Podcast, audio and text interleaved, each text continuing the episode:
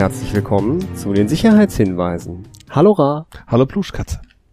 Und Wir haben heute wieder zwei Gäste, dieselben Gäste wie letztes Mal. Also, herzlich willkommen, KPC YRD. Genau. Richtig rum. Ich, und herzlich willkommen Antrax. hallo. Hallo. Ja, wir haben uns heute hier versammelt. Mal wieder. Nein, wir haben uns nicht hier versammelt, wir haben uns woanders versammelt. Hm. Denn unsere üblichen Aufnahmeräume werden renoviert und wir sitzen in Pluschkatzes Arbeitszimmer. Arbeitszimmer. Ja, so kann man das nennen. Äh, du hast es so genannt. Ja, ja, ich ja. Irgendwann werde ich hier auch arbeiten können, wenn ich fertig bin mit Einsortieren. Der Ort ohne Namen. Und heute wollen wir über Sichere Programmiersprachen reden. oder sichere Re, wie immer, ne? Sichere? Rehre? Äh, Reasonable Secure Programming Languages. Okay, äh, warum müssen wir denn darüber überhaupt reden? Also, ist das nicht Sache des Programmierers? Die, die schreiben doch immer den unsicheren Code. Hm. Also darüber kann man dann halt argum oder sich darüber streiten, glaube ich. Also ich höre halt immer so so so so Stories von ja Kernel Address äh, Layout Randomization und so weiter. Ähm, also da ist jetzt auch irgendwie nicht die Aufgabe in der, bei der Programmiersprache, sondern beim ausführenden Kernel oder nicht? Ja, also ich, ich verstehe es jetzt noch nicht so ganz. Also im Wesentlichen haben wir so Programmierer und wir, wenn die alle keine Fehler machen und alles immer richtig machen und sowieso, dann haben wir Software, die immer das Richtige tut. Aber das ist nicht der Fall. Richtig? Genau. Und deswegen haben wir, also deswegen versucht man Mittel und Wege zu finden, auch wenn Programmierer nicht konzentriert arbeiten, äh, dass Software nicht desaströs unsicher wird. Genau, und also es gab ja mal, also so ganz, es gab ja irgendwann mal so den Punkt, wo bei Programmiersprachen eingeführt wurde, dass sie quasi so automatisch Fehler handhaben. Das war doch, das war vermutlich schon so ein erster Schritt, der genau dafür sorgen sollte, dass Programme nicht ständig in einen undefinierten Zustand übergehen und Dinge tun, von denen man nicht erwartet, dass sie sie tun. Äh, redest du von Java? Nee, ich mal, also ich glaube, es war viel früher. Also so C und COBOL haben das halt nicht. Da muss der Programmierer halt jeden quasi Fehlerzustand selber irgendwie sich drum kümmern, dass der geprüft wird und abgefangen und so. Und Fortran und ADA und so haben das schon. Und das sind ja auch alles ja schon Ancient History Programmiersprachen. Aber ja, Also wir haben in die Programmiersprache etwas eingebaut, dass wenn der Programmierer an was nicht denkt, die Programmiersprache sich darum kümmert. Ja. Die Frage ist, was kümmert sich darum? Also, wir haben ja irgendwie so verschiedene Arten von Programmiersprachen, die sich auf verschiedene Art und Weise versuchen, darum zu kümmern. Genau, ja, also Und deswegen sagtest du ja auch Java, weil das immer, das war ja so das Verkaufsargument für Java damals, oder? Ja, allerdings ist halt da auch das Problem, du kannst ja nicht alles in Java schreiben. Also dafür ist das halt nun mal faktisch nicht ausgelegt. Zum Beispiel viele der Low-Level-Dinge und viele unserer kritische Infrastruktur oder Komponenten basieren halt auf Low-Level-Sprachen wie C. Äh, die kannst du nicht einfach in Java schreiben. Also das funktioniert vielleicht für gewisse Dinge und Applikationen. Also End- du brauchst einfach nur zehnmal so viel Arbeitsspeicher, dann geht das auch. Ich glaube, Java ist aus der Zeit, als ähm, das noch neu war, dass du automatische Bounce-Checks hast. Automatische was? Checks? Äh, Bounce-Checks, dass du nicht Out-of-Memory schreibst. So, das war damals der, der Hype, dass du irgendwie keine Buffer-Overflows hast. Zumindest solltest du keine. Genau, und das Collection. wird, das wird sichergestellt dadurch, dass eben quasi Java nicht nativ auf dem Prozessor läuft, sondern auf so einer virtuellen Maschine und so eine Laufzeitumgebung hat, die dafür sorgt, dass eben Speicher weggeräumt wird, wenn er nicht mehr, also Speicherbereiche weggeräumt werden, wenn sie nicht mehr gebraucht werden. Also ich würde vielleicht noch mal einen Leitsatz äh, gerne einwerfen, bevor wir uns äh, von dem Warum äh, entfernen. Okay. Äh, das ist eigentlich jetzt letzt auch äh, schöne Referenz. Äh, da hat ein Microsoft-Engineer sich äh, doch mal über zwölf Jahre bei Microsoft die ähm, Vulnerabilities, also alles, was zumindest ein CVE-ID gekriegt hat, ähm, getrackt und mal ein bisschen analysiert statistisch. Mhm. Und etwa 70 Prozent aller Probleme, ähm, die halt irgendwie eine Sicherheitslücke darstellen, beruhen auf irgendwelche Memory-Safety-Probleme.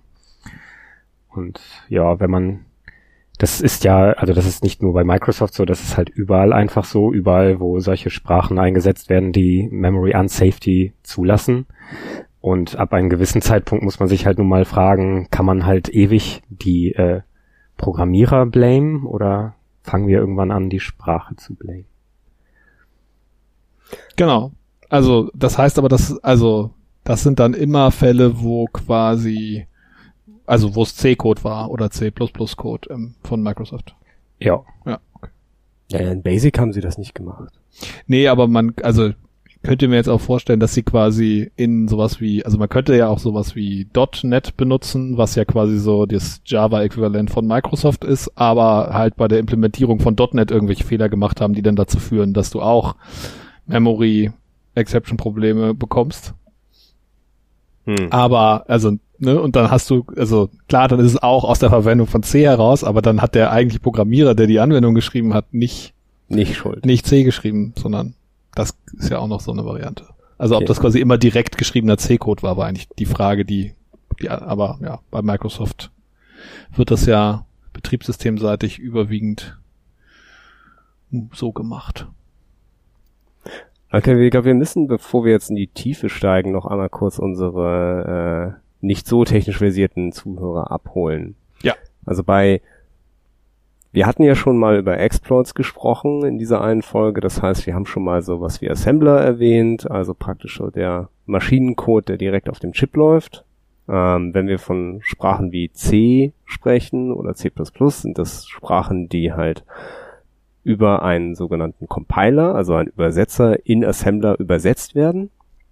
Dann hat man sozusagen ein ausführbares Programm, was auf diesem, äh, auf dem Chip, auf der CPU dann läuft. Und äh, da ist nichts mehr dazwischen. Dann gibt es so Sprachen wie Java oder C Sharp, beziehungsweise alles, was auf der Java wie JVM oder auf der .NET VM läuft. Das sind so Zwischensprachen, die halt äh, in einen Bytecode übersetzt werden, der halt auf dieser JVM oder also auf dieser virtuellen äh, Laufzeitumgebung dann läuft, die wiederum auf der CPU läuft. Das heißt, wir haben so noch eine, eine Zwischenebene. Wir haben praktisch eine schlauere CPU in Software, die halt noch Dinge für uns tun kann. Und dann gibt es dann noch die Interpretersprachen, ähm, wobei das, glaube ich, so ein fließender Übergang ist, weil Python kann auch so eine Art Bytecode erzeugen. Aber ich glaube, kann Ruby Bytecode erzeugen? Keine Ahnung. Ich glaube, die meisten tun das. Ich glaube, außer Bash ist eigentlich kaum eine Sprache wirklich rein interpretiert. Ja, also, ähm, aber das sind halt so Sprachen, die halt praktisch Zeile für Zeile äh, ihre Befehle ausführen, wo halt noch mehr Logic im ausführenden Programm sozusagen liegt. Das ist ein Programm, das dann das Programm, was in der Skriptsprache geschrieben Ich ist. die meisten Interpreten parsen das relativ schnell in so einen Ast und sind dann ziemlich weit weg von irgendwie Zeile für Zeile. Sie parsen es in einen Ast. Ein a- äh, abstrakten Syntaxbaum. Aha. Ähm, Abstract Syntax Tree. Okay. Ja, die übersetzen das Abstract. sozusagen in so eine, in so eine Zwischenform, mit der sie besser arbeiten können. Von der Form, mit der wir am besten arbeiten können, nämlich ja, eine Sprache, die ähnlich von menschlichen Sprachen funktioniert. okay, also Und okay, jetzt. warum, jetzt, warum hat man das gemacht? Also warum haben wir quasi von, also du hast warum, ja warum, quasi, wir, warum wir diesen, diesen Weg gegangen sind? genau, du, du hast ja gerade quasi so beschrieben, so ganz früher oder ganz am Anfang hat man Assembler geschrieben, dann haben wir äh, also Sprachen wie C benutzt und dann kam irgendwie sowas wie Java und so weiter. Und warum haben wir diese Entwicklungen genommen? Diese Entwicklung haben wir genommen, weil wir einfach schneller Programme schreiben wollten, ohne dass man sich halt sehr, sehr gut mit der Materie, sehr tief mit der Materie auskennen musste. Und Also muss es halt keine Sicherheit hat dabei keine Rolle gespielt, glaubst du? Also im ursprünglichen Schritt glaube ich nicht, dass Sicherheit unser treibender Faktor dabei war. Also der Faktor war halt eher ähm, besser, schneller Code zu produzieren. Okay, also sagen wir weniger Fehler machen. Mm, Ja, oder aus, einfach erstmal zu können. Also bedenke, wenn du halt mit Lochkarten programmiert hast, dann musstest du die, die Opcodes praktisch im Kopf haben und mit einem Lochstanzer auf äh, Karteikarten stanzen. Ja. Ähm, wenn du Assembler programmiert hast, dann musstest du halt auch die Assembly Language, die du benutzt hast, halt kennen. Und äh, das ist halt sehr viel schwieriger für Menschen, die ja eigentlich so natürliche Sprachen gewohnt sind, äh, zu verstehen. Und du musst es auch sehr viel näher an der CPU entwickeln, wenn du in Assembler geschrieben hast. Das waren ja jetzt nicht alles damals x86 Assembler, die wir, ge- die Ja, klar. man programmiert hat, sondern ähm, hier Für ganz verschiedene CPUs, die es alle mal so gab. Genau, also die haben alle leicht unterschiedliche Dialekte praktisch dann gesprochen, hatten auch unterschiedliche äh, Fähigkeiten, unterschiedliche Befehlssätze. Und das war halt ziemlich umständlich, das äh, immer neu zu lernen für jede neue CPU. Also hat man halt dann äh, Hochsprachen entwickelt, die halt mittels eines speziell für den entsprechenden Chip geschriebenen Programmes dann in die passende äh, Assemblersprache übersetzt werden Okay, konnten. dann sind wir jetzt bei sowas wie C, COBOL und sowas, bei solchen Sprachen. Genau. Mit einem Compiler und deswegen nennt, C nennt man ja auch Hochsprachenassembler. und zwar, also, wollte also, und zwar, weil man da selber sein Memory managt, ne? Also das ist der Hintergrund dieses Scherzes, denke ich, oder? Genau, es war ja nie der Anspruch, dass man halt diese Aufgabe dem Programmierer abnimmt, weil äh, zu der Zeit, der die Sprache entwickelt wurde, hatte man halt noch nicht so viel Speicher, den man halt verwaltet hat. Also da war es halt durchaus zuzumuten, dass man sagt so, okay, du hast jetzt 20 Kilobyte RAM, also 20.000 Buchstaben Arbeitsspeicher, mit denen du arbeiten kannst. Ähm, da will ich dir nicht reingrätschen als Programmierer, sondern die sollst du dir schön selber zusammenlegen können. Und man kann da ja ein bisschen tricksen und sowas und so überlappende Sachen machen, also so, so schmutzige Dinge tun, um halt das letzte bisschen aus so einem kleineren Chip rauszukitzeln. Äh, Leute, die so auf Mikrocontrollern unterwegs sind, haben das vielleicht schon mal probiert. Ähm, also heutzutage sogar noch. Das ist Ähm, aus einer Zeit, an der einfach viele Dinge an einer festen Adresse liefen, oder? Dass du nicht gesagt hast, ich habe mir irgendwie Memory allocated und dir jetzt Dinge mit, sondern du hast eine bestimmte Adresse und da liegen dann bestimmte Dinge drin. Genau, ja, ich glaube, ich krieg noch aus dem Kopf äh, die, die Speicheradressen für mein altes DOS-System zusammen, wo ich in den Video-Memory direkt reinschreiben konnte oder äh, in den Memory-Bereich für die Palette direkt reinschreiben konnte.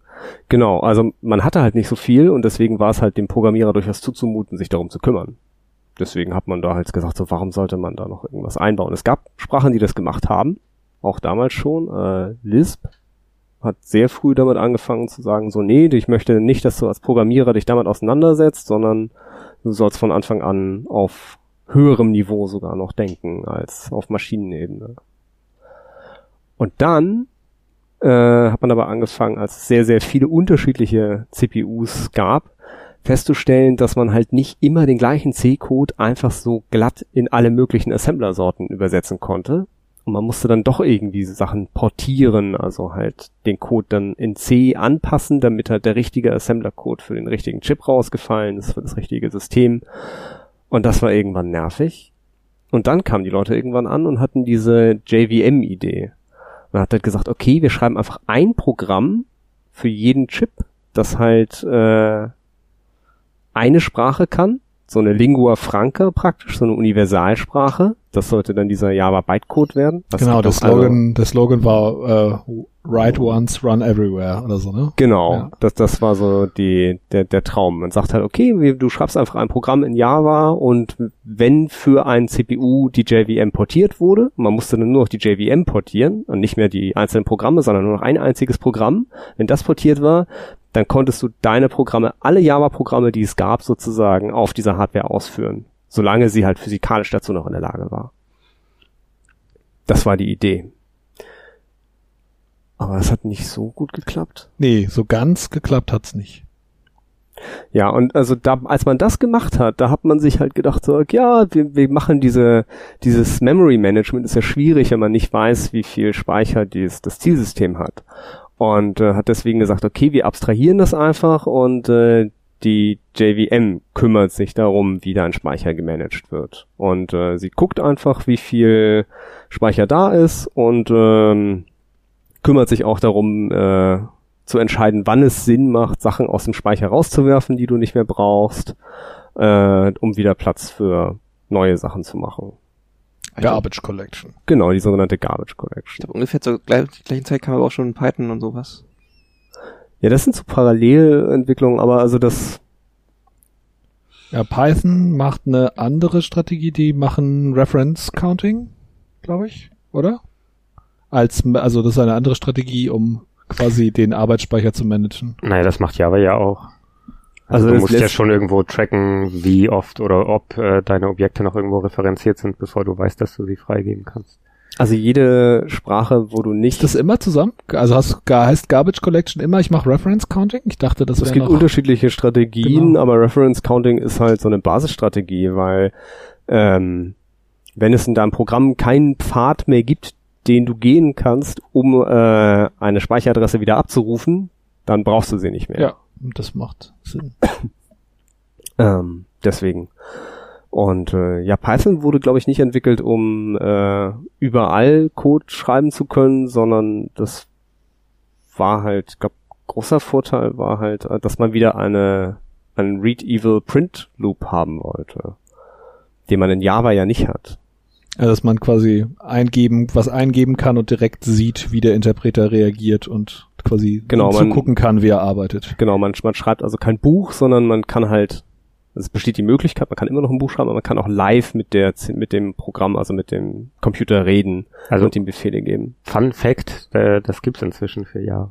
Ja, da bauen die unglaublich komplexe Dinge, um sowas, um sowas in Real Life zu haben. Die J-Shell. Ich finde das ein bisschen wichtig, wenn man, wenn man so drüber nachdenkt, fühlt sich Python relativ neu an und Java fühlt sich relativ alt an.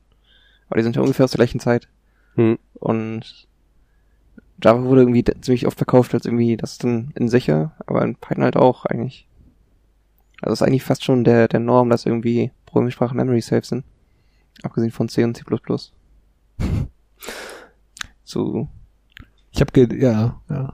Ja, sind sie denn wirklich Memory Safe? Also ist Java Memory Safe? Ich habe immer das Gefühl, Java-Programme machen vor allem eins, Null Pointer Exceptions werfen und abstürzen dabei.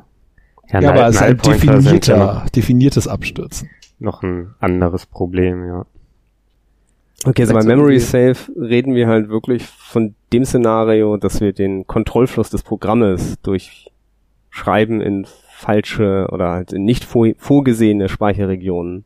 Also Memory Äh. Safety hast du halt einen ganzen Haufen Möglichkeiten. Du kannst halt Out-of-Bounds Dinge haben. Also das simpelste Beispiel, wenn man sich jetzt so ein Byte-Array vorstellt, was eine Länge von 64 Byte hat, dass du einfach drüber hinausschreibst in irgendeine Richtung, weil irgendein Index falsch ist oder irgendwas ähnliches. Ähm, aber es gibt halt auch äh, äh, andere Art von Memory Safety Issues. Du kannst halt auch äh, Scope beziehungsweise Lifetime basierte Probleme haben, die zu Memory Issues äh, führen, sowas wie Use After Free oder Double Free Probleme. Äh, Das sind ja auch Memory Safety Issues. Okay, aber warte mal kurz, nochmal verständlich für die Hörer. Ja, also Use After Free wäre, ich greife auf eine Speicheradresse zu, obwohl der Speicher freigegeben wurde. Genau, korrekt.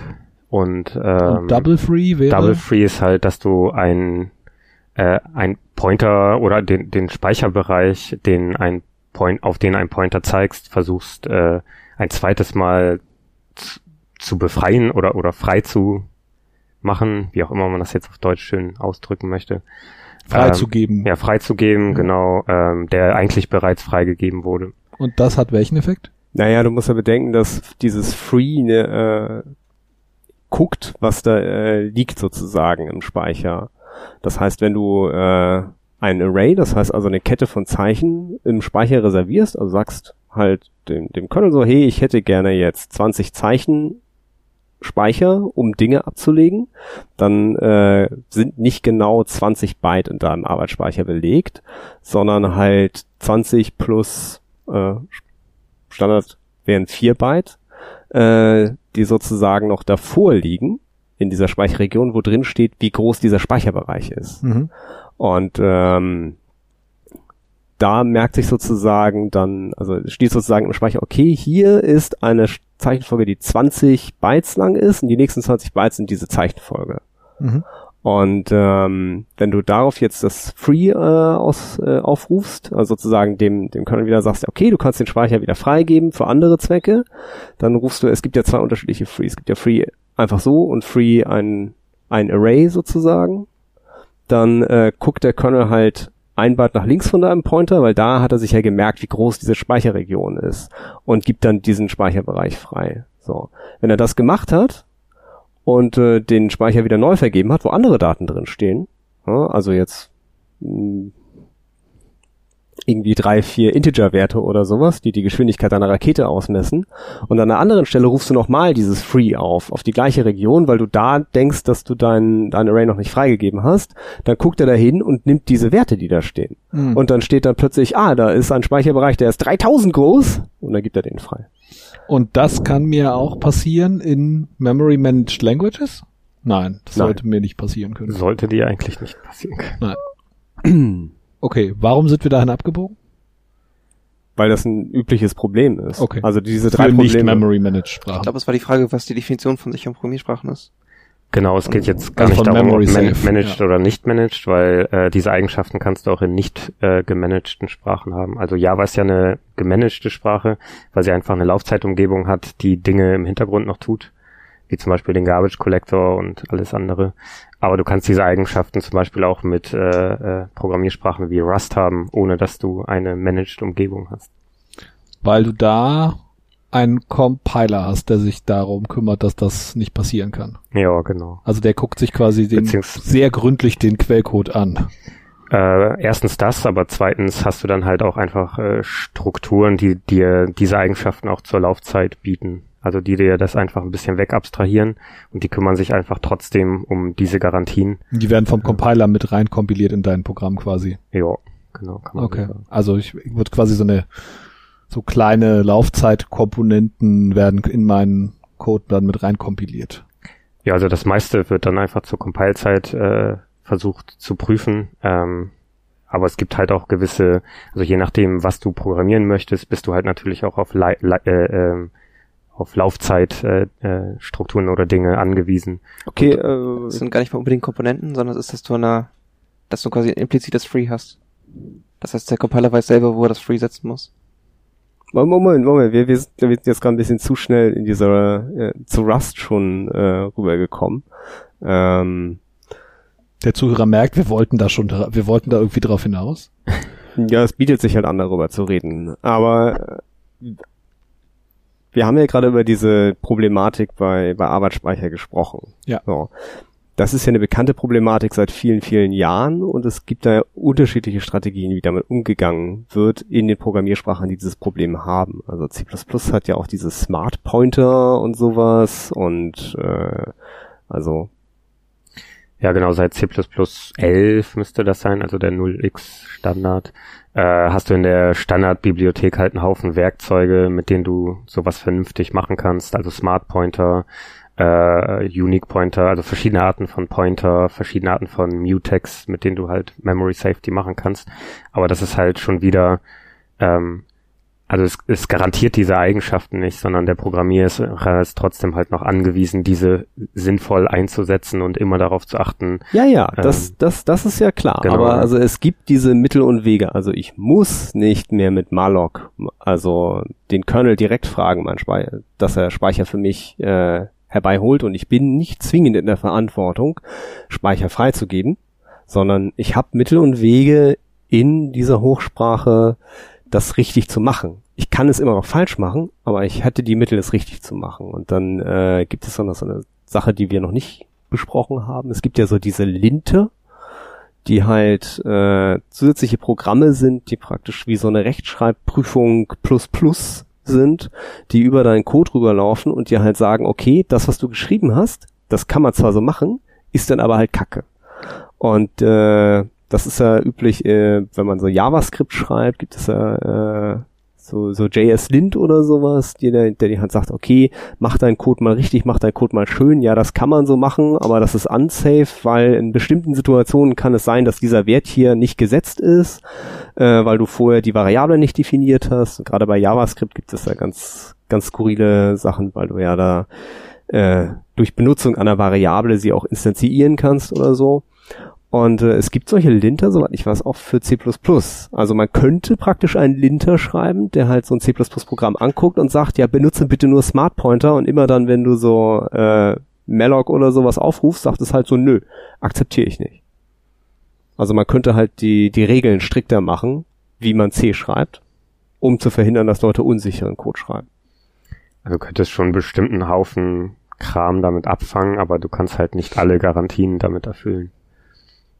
Ähm, also das ist halt nicht so einfach, wenn du einfach nur einen Linter benutzt, der versucht, den Source Code äh, so zu analysieren. Und zwar, das ist, war, also, wo ist denn der Unterschied quasi? Also wenn ich mir jetzt, ähm, also Rust kompiliert ja quasi auch in nativen Code. Okay, warte, bevor wir Rust sagen, also Zuhörer, es gibt eine weitere Programmiersprache, die auch kompiliert wird, wo auch Assembler unten rausfällt, die aber den Anspruch erhebt, diese Probleme nicht zu haben.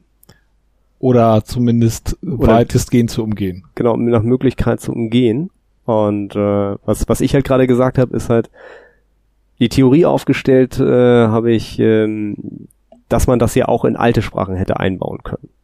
Und jetzt hau rein. Ja, so einfach ist das halt nicht, wenn du halt äh, Multithreading hast und äh, gescherte Ressourcen benutzt, ähm, auf die dann halt zugegriffen wird.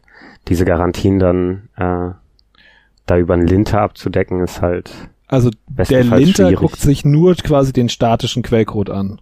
Das kommt auf den Linter drauf an, würde ich sagen. Es gibt Linter, die lassen den Code dann noch irgendwie laufen und gucken sich an, wie der, was der zur Laufzeit tut und so. so ich habe noch keinen gesehen, aber. Nee, aber also je nachdem, wenn wir jetzt nur von C++ sprechen, ist das jetzt noch eine Sache, aber du hast halt auch zum Beispiel gewisse Dinge, die, ähm, wenn sie in L LLVM äh, zwischenübersetzt werden, dass du dort äh, über LLVM noch gewisses Linting betreiben kannst. Äh, das ist dann halt auch wiederum noch ein bisschen was anderes, aber. Okay, müssen jetzt, wir jetzt über LLVM nochmal reden? Genau, jetzt müssen wir, also LLVM hieß mal Low Level Virtual Machine. Das also quasi die, so eine Zwischensprache. Also im Prinzip machen die das gleiche wie Java schon tut. Die machen so eine Zwischensprache, so eine Art Bytecode, aber den, den lassen sie da nicht auf ihrer virtuellen Maschine laufen, sondern kompilieren ihn dann in äh, nativen. richtigen nativen Binary Code. Genau. Ja. Und da ist quasi die Idee, so wie bei Java, wir schreiben einmal eine JVM für jeden Prozessor, ist da bei LLVM die Idee, wir schreiben einmal ein LLVM Modul für jede Architektur und dann können wir quasi alles, was nach LVM kompiliert, auf jeden beliebigen Prozessor kompilieren. Was gar nicht so einfach ist. Hab ich jetzt gelernt. Okay. Ja. Ja, stimmt. Also, wenn das so einfach wäre, dann hätten wir das sicherlich schon viel früher gehabt. Dann wären die Leute gar nicht auf so obskure Ideen wie Java gekommen. Wofür mhm. das auch gerne noch benutzt wird, ist, dass du halt aus äh, über diese in Intermediate Language ähm, auch äh, Sprachen übersetzen kannst in andere Sprachen. Also du übersetzt sie erstmal halt in ähm, LLVM äh, in diese Inter äh, Intermediate Language und von dort aus transpilest du die in etwas anderes.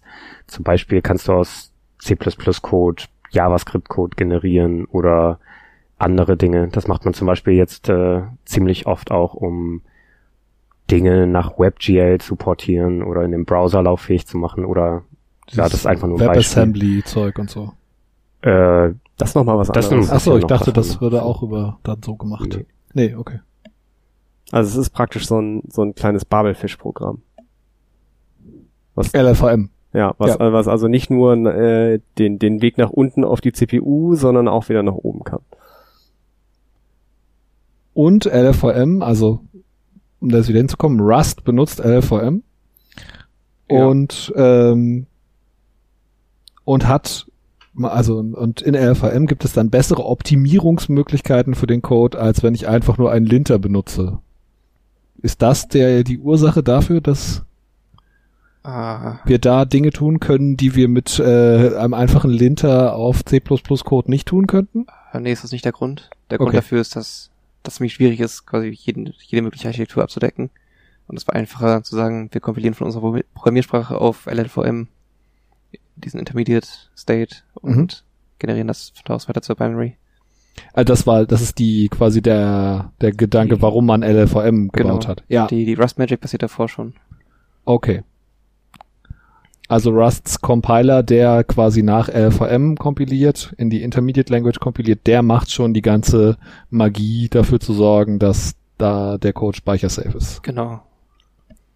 Okay. Und zwar so ein, einer der Gründe, warum die Programmiersprache Rust heißt, tatsächlich, ist, dass die ganzen Konzepte, die benutzt werden, eigentlich relativ alt sind und die dann genommen wurden und in eine Programmiersprache gegossen, so ein bisschen. Äh, zum Beispiel eine der Core-Konzepte sind Ownership, die man eigentlich verinnerlicht davor schon, aber nicht unbedingt wahrnimmt. Die halt sagt, die, diese Ressource kann nur bis dahin leben und zu diesem Zeitpunkt bin ich garantiert der einzige Teil im Code, quasi, der diese Ressource hat. Ich bin also der Owner. Genau, ich bin der Owner und ich bin dann, wenn ich sie abgeben will, dafür zuständig aufzuräumen. Also Und mit, also, ähm, also ich, ich erzeuge irgendwie so ein Objekt oder eine definierende Variable oder Mhm. so ein Struct oder irgendwas und dann, also wer ist, wer ist, wer ist ich? Wer ist dieser Owner? Das ist ein, Ah. eine, ein Der- Teil des Programms, Der Scope, in dem der Scope. sich gerade dieses Objekt befindet. Also mein Stack. Also ich schreibe einfach so int i in meiner Methode, mach mit i irgendwas und am Ende der Methode weiß ich, dass ich i wieder aufräume. Das, Ja. das kenne ich. Das haben wir schon. In C jetzt. Ja. Ja, das Interessante ist, dass du halt die Ownership dann einfach weiterreichen kannst an verschiedene Teile in deinem Programm. das, ja, tatsächlich ist das gar nicht so äh, selbstverständlich. Man wird, nimmt das halt selbstverständlich wahr, weil wir Programmiersprachen mit Garbage Collection gewohnt sind. Äh, aber dass man so. am Ende aufräumt, ist, also wirklich an dem Punkt schon aufräumen kann, ist relativ neu. Also wenn ich meine, mein Objekt jetzt aus dem einen Scope, also aus einer Funktion in eine andere Funktion übergebe zum Beispiel, dann wird quasi die Ownership auf diese andere Funktion übertragen, damit sichergestellt ist, dass ich nicht aus meiner alten Funktion quasi noch darauf zugreife, oder? Äh, also kann, aber muss nicht. Äh, du kannst sagen, du leist das aus. Ah, Das das, heißt, das andere Konzept, to Genau. borrow. Genau, du Okay. gibst die Ressource an die andere Funktion weiter, die benutzt die und du kriegst sie danach wieder, wieder zurück.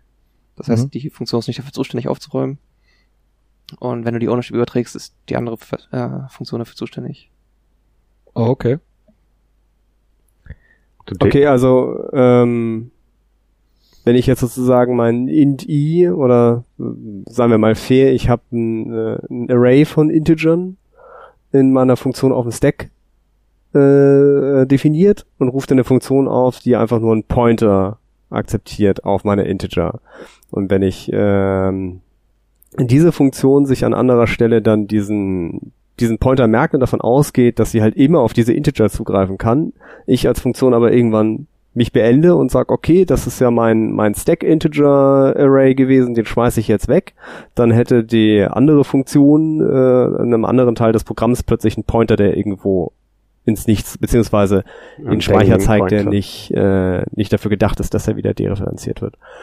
Und ähm, ja, warte mal, wie, wie umgehe ich das denn in C? Da würde ich ja, würde ich das einfach kopieren wahrscheinlich oder würde von vornherein das auf höherer Ebene alloziieren, also nicht auf dem Stack. Wenn Ja, ich weiß, genau. dass ich die Variable woanders noch brauche, nachdem meine Funktion zu Ende ist. Und Rust zwingt mich nicht dazu. Also C ist einfach nur Konvention. Und hoffentlich funktioniert das dann. das Also wenn man weiß, was man tut. wäre halt einfach keine Fehler machen. Das ist so die Idee. Ja. Das ist gut, das mache ich auch immer so. Ja, Trust Rust- the Programmer ist das Pragma, ne? Es scheint ja super zu funktionieren. Und andere Sprachen machen das über Garbage Collection. Und das ist Stand der Dinge einfach. Das ist aber halt, das hat halt andere Nachteile, die wir so sehen. Okay, also- Performance. Sägezahlenkurven, sag ich nur. Ja, genau. Java-Jokes. Ähm, ja, ähm, also Rust hat quasi in der Programmiersprache so ganz explizite Konstrukte, die quasi das realisieren, was sonst quasi über ja, Konventionen für gutes Programmieren geregelt werden muss.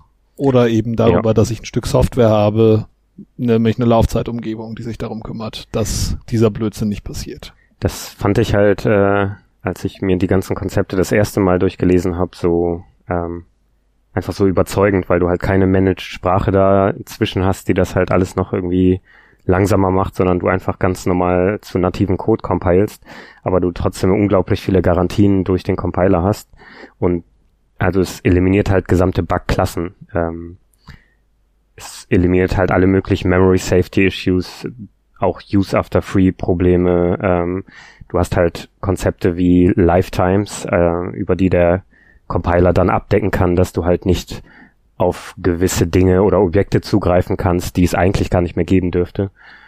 Ähm, ja, und also ich finde das halt schon sehr spannend, dass du einfach äh, trotzdem native Performance hast äh, mit all diesen Garantien, die dir Rust bietet. Okay, aber, Aber wenn ich jetzt mal- in Rust jetzt unbedingt will, Äh, Dann- Warte mal, ja? wir müssen die Leute auch da, da, da abholen, wo wir jetzt gerade sind, weil ähm, momentan haben wir nur davon gesprochen, irgendwelche äh, Speicheralloziierungssachen besser zu machen. Also bis bisher, also mein, mein, mein einfacher Stand wäre jetzt, ich habe einen Compiler, der mir halt sagt, ja, alloziere deine Variable halt nicht so scheiße, wie du sie jetzt alloziierst, sondern mach's halt richtig. So, das kann bei Linter bisher auch. Aber Rust macht da ja noch mehr. Also Rust zaubert da ja noch, weil das ist ja immer das, was, äh, was, was hervorgehoben wird. Wo, wir, wo kommt da sozusagen jetzt noch der, der zusätzliche Sicherheitsgarant her? Also der ist halt einmal komplett in der ganzen Standardbibliothek äh, implementiert. Also du, du hast halt zum Beispiel auch Box-Type, über die du gewisse Dinge zur Laufzeit äh, regeln, regeln kannst, die du halt einfach nicht zur Compile-Zeit hinkriegst. Aber ähm, also diese, diese Types enforcen trotzdem all diese Garantien. Also du kannst nicht aus Versehen dann einen Mutex nicht locken und damit irgendwelche Concurrency-Probleme hervorrufen oder sowas, sondern diese, diese Typen, die du einfach benutzt, die garantieren dir genau diese ähm, Eigenschaften auch zur Laufzeit. Also selbst wenn du halt gewisse Dinge nicht zur Compile-Zeit, was du zum Beispiel über einen Linter regeln könntest, wird es zur Laufzeit auch alles enforced. Also es ist halt eine, noch eine zusätzliche Laufzeitanalyse beziehungsweise Sicherheit mit in meinem Programm drin, nachdem ich es kompiliert und geschippt habe. Genau, es wird da quasi reinkompiliert. Okay, also sowas wie Stack Canaries oder sowas. Ah, Nee. Das sind Mitigations, wenn es schief läuft. Genau. Also wenn du an dem Punkt bist, ist schon irgendwas ziemlich doll schief gelaufen. Und da hast du nur noch Damage Control.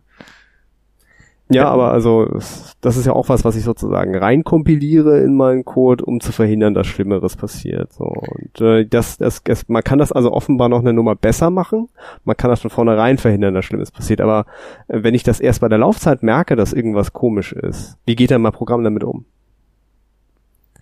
Äh, also im schlimmsten Fall panicked ist. Also es stürzt ab. Genau. Sicheren Crash. Ein sicherer Crash. Ah, wobei bis die Frage ist, was du genau meinst mit, äh, es läuft irgendwas schief.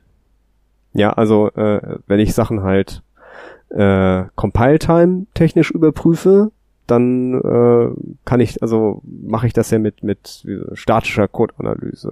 Ja, also ich führe den Code nicht aus, sondern ich gucke ihn mir an und sage, das sieht halt, also aus Compiler-Sicht, sage ich halt so, ja, das sieht gut aus und das andere sieht nicht so gut aus. Und wenn alles gut aussieht, dann mache ich daraus Assembler und äh, Rust packt da jetzt noch zusätzliche Gizmos mit rein, die halt verhindern, dass selbst wenn das Programm ausgeführt wird, halt äh, und da irgendwo ein Fehler auftritt. Nee. Habe ich dann den Fehler gemacht oder sind das dann Anomalien im Programm? Also ich habe ja den Fehler gemacht, wenn Ah, das halt. funktioniert das nicht.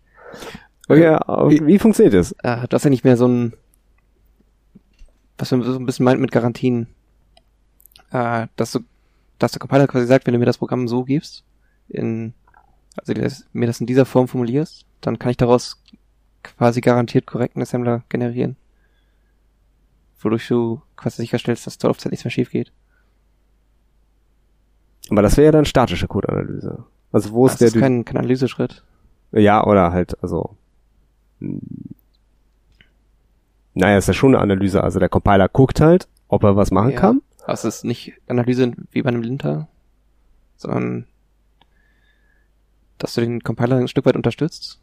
Auf, dadurch, dass du halt Rust schreibst und dich selber um diese Lifetimes kümmerst oder halt diese ähm, die Ownership selber quasi explizit annotierst. Und das wird benutzt, um äh, quasi zu sagen, genau hier muss ich freeen und wenn ich hier free, dann ist es garantiert richtig. Okay, also die Syntax der Sprache garant sorgt dafür, dass ich dem Compiler quasi mehr Informationen gebe, Genau. so dass er auch zur Laufzeit die nötigen Informationen hat, also dass So. er auch die nötigen Informationen hat, um Probleme Speichersafes in Assembler zu formulieren, die man sonst nur zur Laufzeit lösen könnte. So? Ich glaube, wenn ich das richtig verstanden habe, was du meinst. Ja. Ich, Also, Es geht ein ich bisschen weiß auch nicht, ob dass ich du, verstanden habe. dass du Compile-Zeit sehr viel mehr weißt, als du normalerweise weißt. Okay, also es ist eine Sprache, die mich dazu zwingt, präziser mich auszudrücken, Quasi. als ich mich mit C ausdrücken würde. Also ich sag halt nicht nur, hier ist so eine Variable auf meinem Hauptspeicher, sondern ich sag halt, hier ist eine Variable auf dem, dem Hauptspeicher. Ich gedenke damit Folgendes zu tun und ich gedenke sie bis zu diesem Zeitpunkt genutzt zu haben und danach wegzuschmeißen. Quasi. Okay. Und ich, und die gehört, also die gehört in den Scope und vielleicht darf sie mal in den Scope und so. Also wenn du sagst, ich habe die Ownership abgegeben, dann kannst du sie auch nicht mehr benutzen. Und wenn dein Borrow zu Ende ist, kannst du es halt auch nicht mehr benutzen. Also, also sind das jetzt mal einfach gesprochen, es gibt ja diese Public und Private Annotations, die man so machen kann in, in Hochsprachen. Die sind ja in Wirklichkeit auch nur eher, also die haben ja keinen Effekt sozusagen auf das Kompilat am Ende, sondern die verhindern nur, dass ich mir selber in den Fuß schieße. Dadurch, dass ich sage, okay, ich habe vor, diese Klasse privat zu lassen und nicht die Funktion davon an einer anderen Stelle aufzurufen. Deswegen schreibe ich da Private davor. Äh, und mein Compiler erinnert mich dann daran, hey, du hast dir das so gedacht, dass es private ist, dass diese Funktionen halt geschützt sind. Und dann denke ich mir so, ah ja, okay, dann muss ich das anders machen. Oder ich schreibe einfach public davor. Ich hoffe, das ist bei Rust nicht so, dass ich einfach, dann mein Compiler mir sagt so, ja, das kannst du so nicht machen. Und ich dann einfach so sage so, ja, dann mach Lifetime Infinity. Oder doch? Das, das geht, aber es ist sehr kompliziert, das zu machen. Also mit einem Unsafe-Block geht das. Unsafe, das hört sich besonders gut an. Äh, vielleicht kann man das Thema mal kurz aufgreifen. Ähm, Also wenn ich unbedingt will, kann ich mit Rust uns äh, Memory Unsafe Code schreiben. ja, das geht. Also ich glaube, prinzipiell brauchst du das zum Teil halt auch, weil du mit unsafe Code kommunizieren musst. Wenn du jetzt zum Beispiel irgendwie na native Libraries hast, irgendwelche C-Libraries, mit denen du aber trotzdem halt äh, äh, interagieren möchtest, indem du zum Beispiel gewisse, also die Library tut halt etwas und sagen wir mal, im einfachen Fall habe ich irgendwie ein Struct mit Daten und die Library befüllt mir da irgendwie Dinge rein, äh, dann brauche ich halt gewisse unsafe Blocks ähm, und ja, du kannst dann halt gewisse Dinge nur in diesen unsafe Blöcken tun in Rust, aber das Gute daran ist, es an- annotiert ja dann quasi, okay, hier kann halt theoretisch etwas schiefgehen, weil zum Beispiel call ich jetzt nativen Code, der nicht äh, Rust-Code ist. Okay. Und ist das dann quasi einfach für den Entwickler, dass der dann weiß, okay, ich bin jetzt hier gerade ohne Sicherheitsnetz unterwegs? Oder Ja. ist das, also macht der Compiler damit dann auch noch was, dass er weiß, wenn da dann Genau, von der Library was komisches zurückkommt, dann also panicke ich mal und du sagst dem Compiler quasi damit, dass gewisse Dinge aufgeweicht werden sollen, in Anführungsstrichen. Also ansonsten ist das gar nicht möglich. Ja, das ist klar, das ist klar, dass man ihm das, also dass er sonst quasi sagen würde, das darfst du nicht machen. Genau. aber quasi darüber hinaus hat der Compiler dann auch noch, äh, also geht er dann auch mit quasi Dingen, die aus unsicheren Kontexten kommen, so anders um, dass er quasi dann schneller sagen würde, ähm, in dem Fall, was weiß ich, stürzt das Programm halt ab, anstatt dass eben Also mit, da ein ausnutzbarer Fehler passiert. mh, theoretisch gibst du da halt diese Garantien auf. Also Okay. du kannst auch dann, wenn du in nativen nicht Rust Manage, äh, nicht Rust Code äh, interagierst, kannst du halt eine ganz klassische Segmentation Fault kriegen. Mhm. Okay, also ich kann in Rust weiterhin Programme schreiben, die man klassisch exploiten kann mit Memory-Sachen, wenn ich als Programmierer einfach unsafe schreibe. Das heißt, also unsafe annotiere und sage so, ah, hier dieser Code ist halt nicht memory-sicher, äh, aber äh, es kompiliert so und mein Programm tut zumindest augenscheinlich das, was ich möchte. Also das benutzt du ja nicht im, also das benutzt du eigentlich definitiv nicht im normalen Alltagsgebrauch. Das Aber die Antwort ist ja. Also ja, also ich, ich will das halt, das geht mir darum zu wissen, Also, äh, kann ja. ich davon ausgehen, dass ich keine Memory Safety Probleme habe, wenn ich einen Programmcode äh, Code in Rust bekomme und ihn einfach ohne ihn komplett durchzulesen, weil es vielleicht ein großer Programmcode ist, äh, ihn durch den Compiler jage und das Binary dann bedenkenlos benutzen, zumindest in, in der Hinsicht, dass es keine Memory Safety Probleme gibt. Jetzt hast du gesagt, es gibt das Unsafe Tag. Genau. Das heißt, es kann sein, dass wenn das halt ein Programmierer ist, der jetzt irgendwie keine Lust hatte oder irgendwie Dinge schnell fertig machen wollte, einfach Ja. die kritischen Bereiche unsafe markiert Nee. hat. Dafür wird Unsafe nicht benutzt. Also Ich nicht habe ich werden. hab so verstanden, dass es quasi so eine Art Tyranny of the Default Ding ist. Also äh, quasi der Default bei Rust und der einfache Weg, etwas zu tun, ist es sicher zu tun und der schwierige Weg ist äh, quasi es unsicher zu tun. Und quasi bei C wäre es genau andersrum. Das, das Problem ist vielmehr, das- du, du, du möchtest ja mit äh, nativen Libraries interagieren können, äh, die nicht in Rust geschrieben sind. Ja, Also das ist halt eine faktisch wirklich wichtige Anforderung. Du, ja klar. Natürlich wollen wir die ganze Welt in Rust neu schreiben, aber so weit sind wir noch nicht. Deswegen müssen wir noch mit normalen nativen Code interagieren.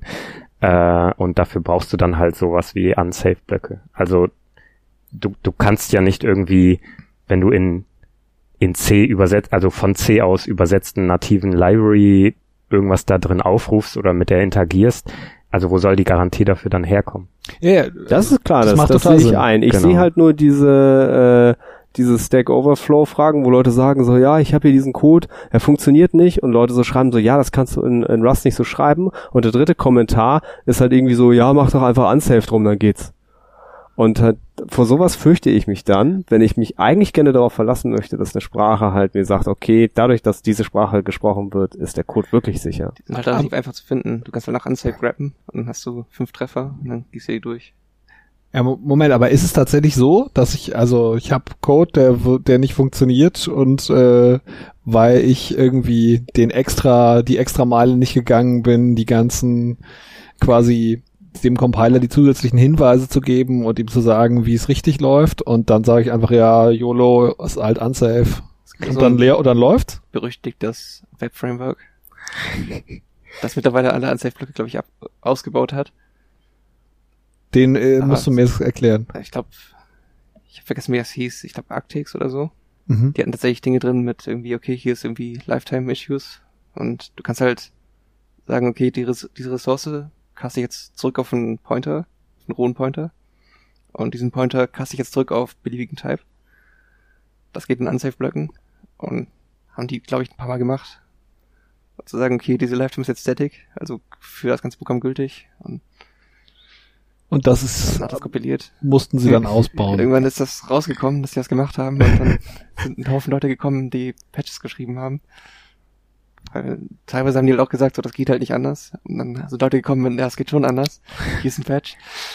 Okay. Und Also, aber es ist schon so, dass es einfacher ist, ja? Es ist einfacher, Unsafe Code zu schreiben.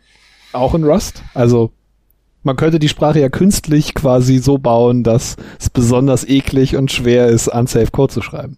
Also ich habe tatsächlich mal, weil irgendwie sehr viele Leute Interesse daran hatten, wie exploite ich Unsafe Rust, ähm, quasi so ein Standard Overflow, den man in C hätte, wenn man um sowas zu lernen, in Rust geschrieben. Und das war relativ viel Code, um so ein Mem-Copy irgendwie auszuführen, das out of bounds schreibt.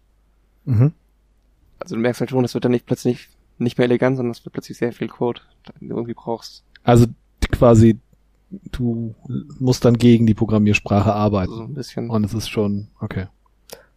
Also bislang aber- habe ich auch nicht so aktiv die Erfahrung gemacht, dass da Unsafe wirklich aus Faulheit überall benutzt wird vom Programm. Ja, warte mal ab.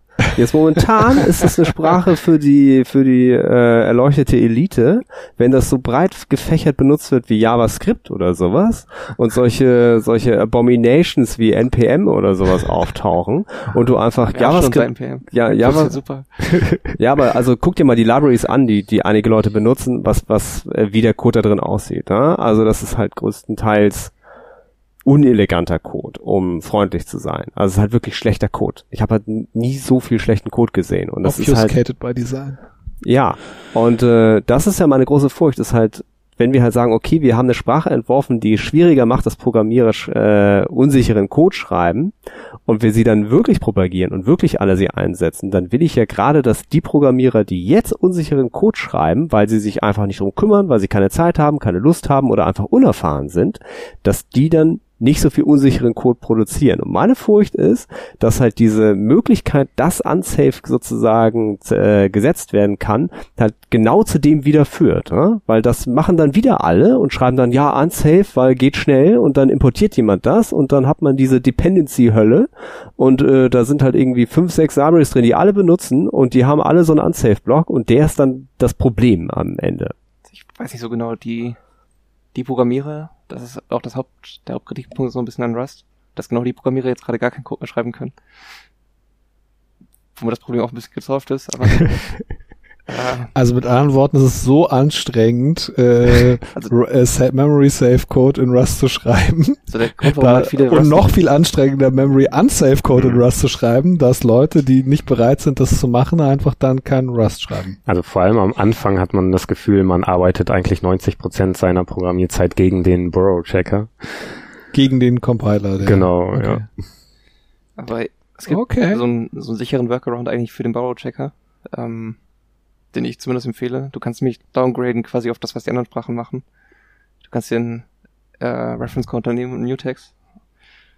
Dann hast das Problem in den meisten Fällen auch gelöst. Okay.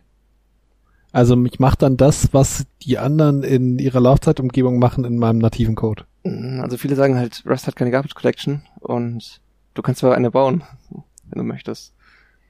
Und dann hast du die Vorteile von Garbage Collection in der Sprache, die an sich keine Garbage Collection hat. Und dann ist, aber dann habe ich auch so viel Overhead, dass es dann auch ungefähr so schnell ist wie Java, oder nee, was? Ist immer noch schneller, aber. Okay. Aber nicht mehr. Aber du musst nicht auf Unsafe gehen, als der Weg des geringsten Widerstands. Okay, also das wäre quasi dann so der, der Ausweg für die Entwickler, die quasi nicht bereit sind, das zu machen. Die benutzen dann quasi das Garbage Collection Framework für Rust und das schon jemand anders quasi gebaut hat und äh, schreiben dann halt langsamen Rust-Code und die anderen Leute, die schreiben dann richtigen Rust-Code. Also man muss halt auch ein bisschen, oder man, man entwickelt sich so ein bisschen über die Zeit und dann, also man kämpft halt immer weniger so ein bisschen gegen den Compiler, äh, wenn man die Konzepte einfach mehr und mehr und mehr verinnerlicht. Und das sind ja alles nicht Probleme, die man ja sonst nicht gehabt hätte. Das sind ja aktiv Probleme und die hättest du sonst halt irgendwie auf irgendeine andere Art und Weise irgendwann gehabt, also durch Unsafety-Probleme. Ich bin ja nicht dabei, wenn das Programm abstürzt. Also ja. Das Problem habe ich nicht. Ja, genau. Ja. Also hm. ja, man mit mehr Erfahrung wird es halt weniger Schmerz. Ja. Okay, aber schon so so ähnlich funktioniert das. So ein Lernen durch Schmerzen Ding. Aber diesmal bei Programmierer. Ja, und nicht beim, ja, also genau, das könnte der schon der entscheidende Vorteil sein, dass es dann nicht beim Anwender ist. Ich bin halt wirklich der Überzeugung, dass das so auf lange Sicht einfach äh, die Zukunft ist, äh, wie man seine Programmiersprache haben möchte.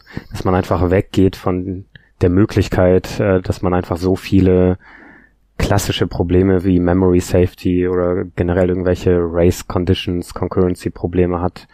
Ähm, aber ja, das sieht man halt teilweise heute schon, dass der Trend dann halt, also das heißt nicht, dass wir dann keine Bugs mehr haben oder keine Vulnerabilities, aber es wird halt, je mehr wir in die Zukunft gucken, äh, desto mehr wird es ein, eine Verlagerung der Probleme in Dinge äh, geben wie, wie logische Probleme. Also ich habe einfach einen logischen Fehler gemacht, da, da also zum Beispiel in meiner State Machine, äh, wie zum Beispiel äh, wenn man bei so SSH schickt man so ein Paket, äh, ich bin authentifiziert und dann ist man halt authentifiziert. So libSSH. Ja. Äh, genau, dass man halt viel mehr einfach logische Probleme hat oder ähm, äh, Seitenkanäle, dass man halt äh, über nicht vorhergesehene Pfade Informationen extrahieren kann. Äh, sowas wird halt in Zukunft viel, viel größere ja, das ist dann halt das, was übrig bleibt. Genau, ja. Viel, ja. Das ist halt meiner Meinung nach die einzig, einzigst richtige Richtung. Irgendwann muss man einsehen, natürlich gibt es viele Leute, die einfach sehr fahrlässig nativen C-Code und äh, C++-Code schreiben und klar geht das alles besser und klar gibt es auch sehr viele Leute, die sehr guten C und C++-Code schreiben, die wenig Probleme meistens haben. Aber Probleme sind ja trotzdem da und äh, also wenn ich mit einer Sprache wie Rust zum Beispiel dieselbe Performance kriege, ähm, warum sollte ich dann halt nicht eine Sprache wählen, die mir all diese Dinge garantiert?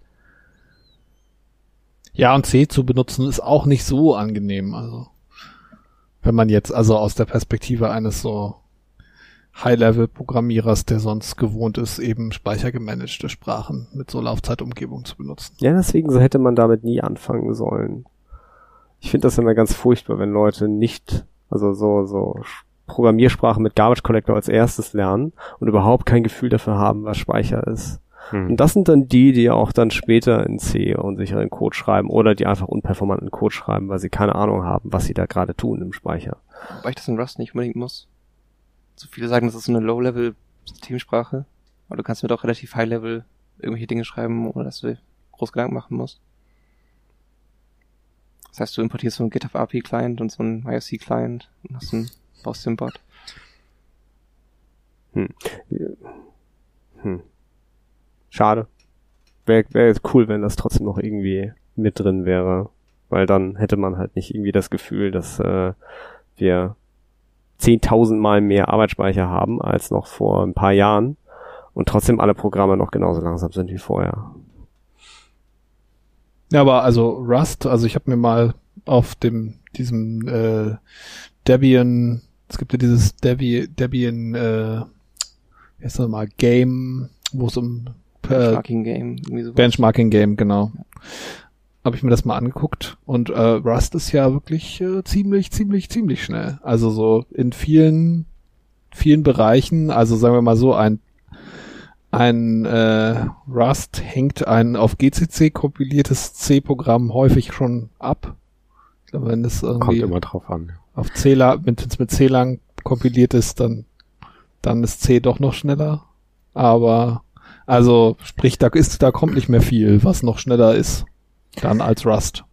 Das ist halt auch noch eine schöne, schöne Eigenschaft von Rust einfach, dass es dir sehr viel Syntactic Sugar, also einfach hübsche Art und Weisen, wie du gewisse Ausdrücke schreibst, zum Beispiel irgendwelche, wenn du jetzt klassisch betrachtest, du hast jetzt irgendwie so eine Schleife, also vor irgendwas in meiner Liste und dann führst du halt irgendwie eine Funktion, ähm, auf jedes äh, auf jedes Element dieser Liste äh, aus mhm. äh, und und sammelst dann die Return-Werte dieser Funktion in eine weitere Liste. Mhm. Das kannst du dann halt zum Beispiel auch in andere Konstrukte übersetzen, wie äh, dass du einfach funktional programmierst und dann äh, rufst du da äh, Map drauf auf, um eine Funktion auf alle Elemente aufzurufen und collectest dann das in deine Liste.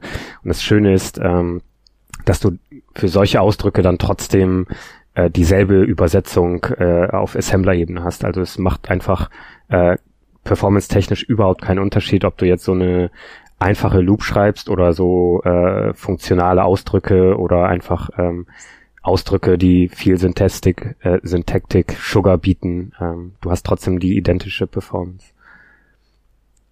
Aber gerade bei, bei Map und, und Vorschleifen, da äh, muss man aufpassen, wenn das nicht endrekursiv ist, was man in dem Map macht, dann wird es halt, wird, wäre die Vorschleife halt besser. Also der bricht dir das halt runter. Also im Ende kommt dasselbe dabei raus. Ja, aber eventuell programmiert man anders, wenn man mit, mit dem Map arbeitet. Also, wenn du es rein, rein syntaktisch sozusagen so schreibst, aber wenn also aber nur dann, wenn semantisch das gleiche sozusagen im Code drin steht, dann bricht er das gleich auf. Genau, es ja, ging in dem Fall einfach um genau. Hm. andere Schreibweisen für dieselben Dinge. Oh ja, aber es ist also als als jemand, der gerne funktional programmiert, äh, weiß ich halt, wie sehr man dann sich darin verliert in diesen rekursiven Konstrukten und äh, dann vergisst, dass man halt äh, immer noch auf einem klassischen CPU unterwegs ist, der halt nicht äh, mit so vielen Rekursionen gut umgehen kann im Vergleich zu äh, halt, wenn man endrekursiv arbeitet und halt in Wirklichkeit gar nicht so äh, gar keine echten Rekursionssprünge hat. Also ineinander versch- verschachtelten Funktionen, sondern halt äh, ähm, nur informaler Schreibweise eine Vorschleife geschrieben hat.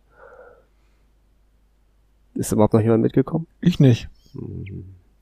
Ähm, du kannst halt, wenn du funktional schreibst, kannst du ja äh, so zum Beispiel die Fibonacci-Sequenz Mhm. ist ja rekursiv definiert. Ne? Das ist also Ja. 1 plus 1, 2, zwei, dann also die erste Fibonacci-Zahl ist 1, die zweite Fibonacci-Zahl ist auch 1, die dritte Fibonacci-Zahl ist die Summe der beiden vorherigen Zahlen Ja. und so weiter und so fort. Und ähm, Also ich muss immer den Step vorher ausrechnen, um den nächsten Step zu kennen und so weiter. So Tail Recursion vielleicht? genau, äh, das ist das englische Wort für Endrekursion. Ah, jetzt Genau. verstehe ich, was du meinst. Ja, ich habe halt das, ich habe das halt auf Deutsch studiert. Was soll man machen? Ähm, und äh, da gibt es halt, ich habe jetzt leider kein Beispiel, was ich so aus dem Ärmel schütteln kann, aber es gibt halt bestimmte typische Programmieraufgaben, die man halt, oder Programm Probleme, die man halt lösen kann auf zwei unterschiedliche Arten und Weisen. Und die eine ist halt klassisch rekursiv, eine Funktion, die sich halt einfach normal selbst aufruft, aber man halt dabei mit jedem Selbstaufruf halt den Rücksprung-Adressen-Stack zuballert mit Mhm. Adressen. Mhm. Ja, das heißt, du kannst halt nicht ewig ineinander verschachtelt arbeiten. Also ich baue halt wirklich diese, diese quasi ewige, diese Riesenkaskade auf. Genau, und wenn du halt äh, endrekursive Funktionen hast, dann äh, rufst du nicht wirklich eine neue Funktion auf, sondern übergibst einfach nur das, was aus deinem Funktionsaufruf äh, gekommen ist, an die nächste Iteration. Mhm. Aber du musst nicht mehr zurückspringen, um wieder zurückzuspringen, um wieder zurückzuspringen. Also du musst den Baum nicht wieder zurücklaufen, Mhm. sondern du lässt es einfach nur nach unten fallen. Mhm. Und äh, also wie bei einer Vorschleife. ne? Also wenn du in der Vorschleife beim, beim Ende der, der, des Blockes angekommen bist, wieder nach oben springst, dann nimmst du halt alles, was im Speicher ist, mit. Aber du musst halt nicht äh, die, die Anzahl der Iterationen nochmal wieder zurückhüpfen. Ja. Und äh, das kann man halt, wenn man funktional programmiert, so oder so machen. Man kann halt bei, bei Funktionen darauf achten, dass sie endrekursiv sind. Dann sind sie sehr viel spürbar schneller. Oder man kann halt nicht darauf achten, dann sieht es eleganter aus, ist aber in Wirklichkeit furchtbar langsam.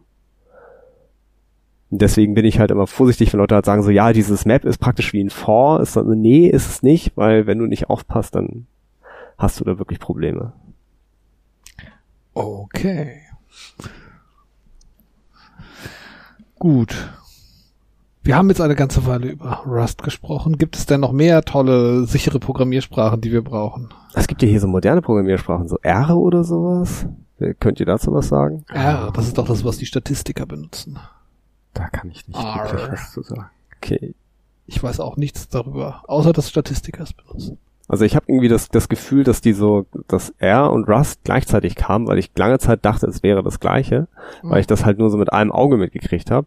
Und ich gebe zu, ich glaube, ich hätte was darüber lesen müssen. Wenn ihr auch nichts darüber wisst, dann Ist eher nicht um Graphen zu generieren. Ich, äh, ich dachte auch, das benutzen halt nur so Leute, die Statistik machen und es wäre auch von irgendwie, also es gibt quasi, es ist eine Konkurrenz zu, zu NumPy. Habe ich gehört. Aber das ist wahrscheinlich ganz böse und Leute, die R machen, sind jetzt wütend.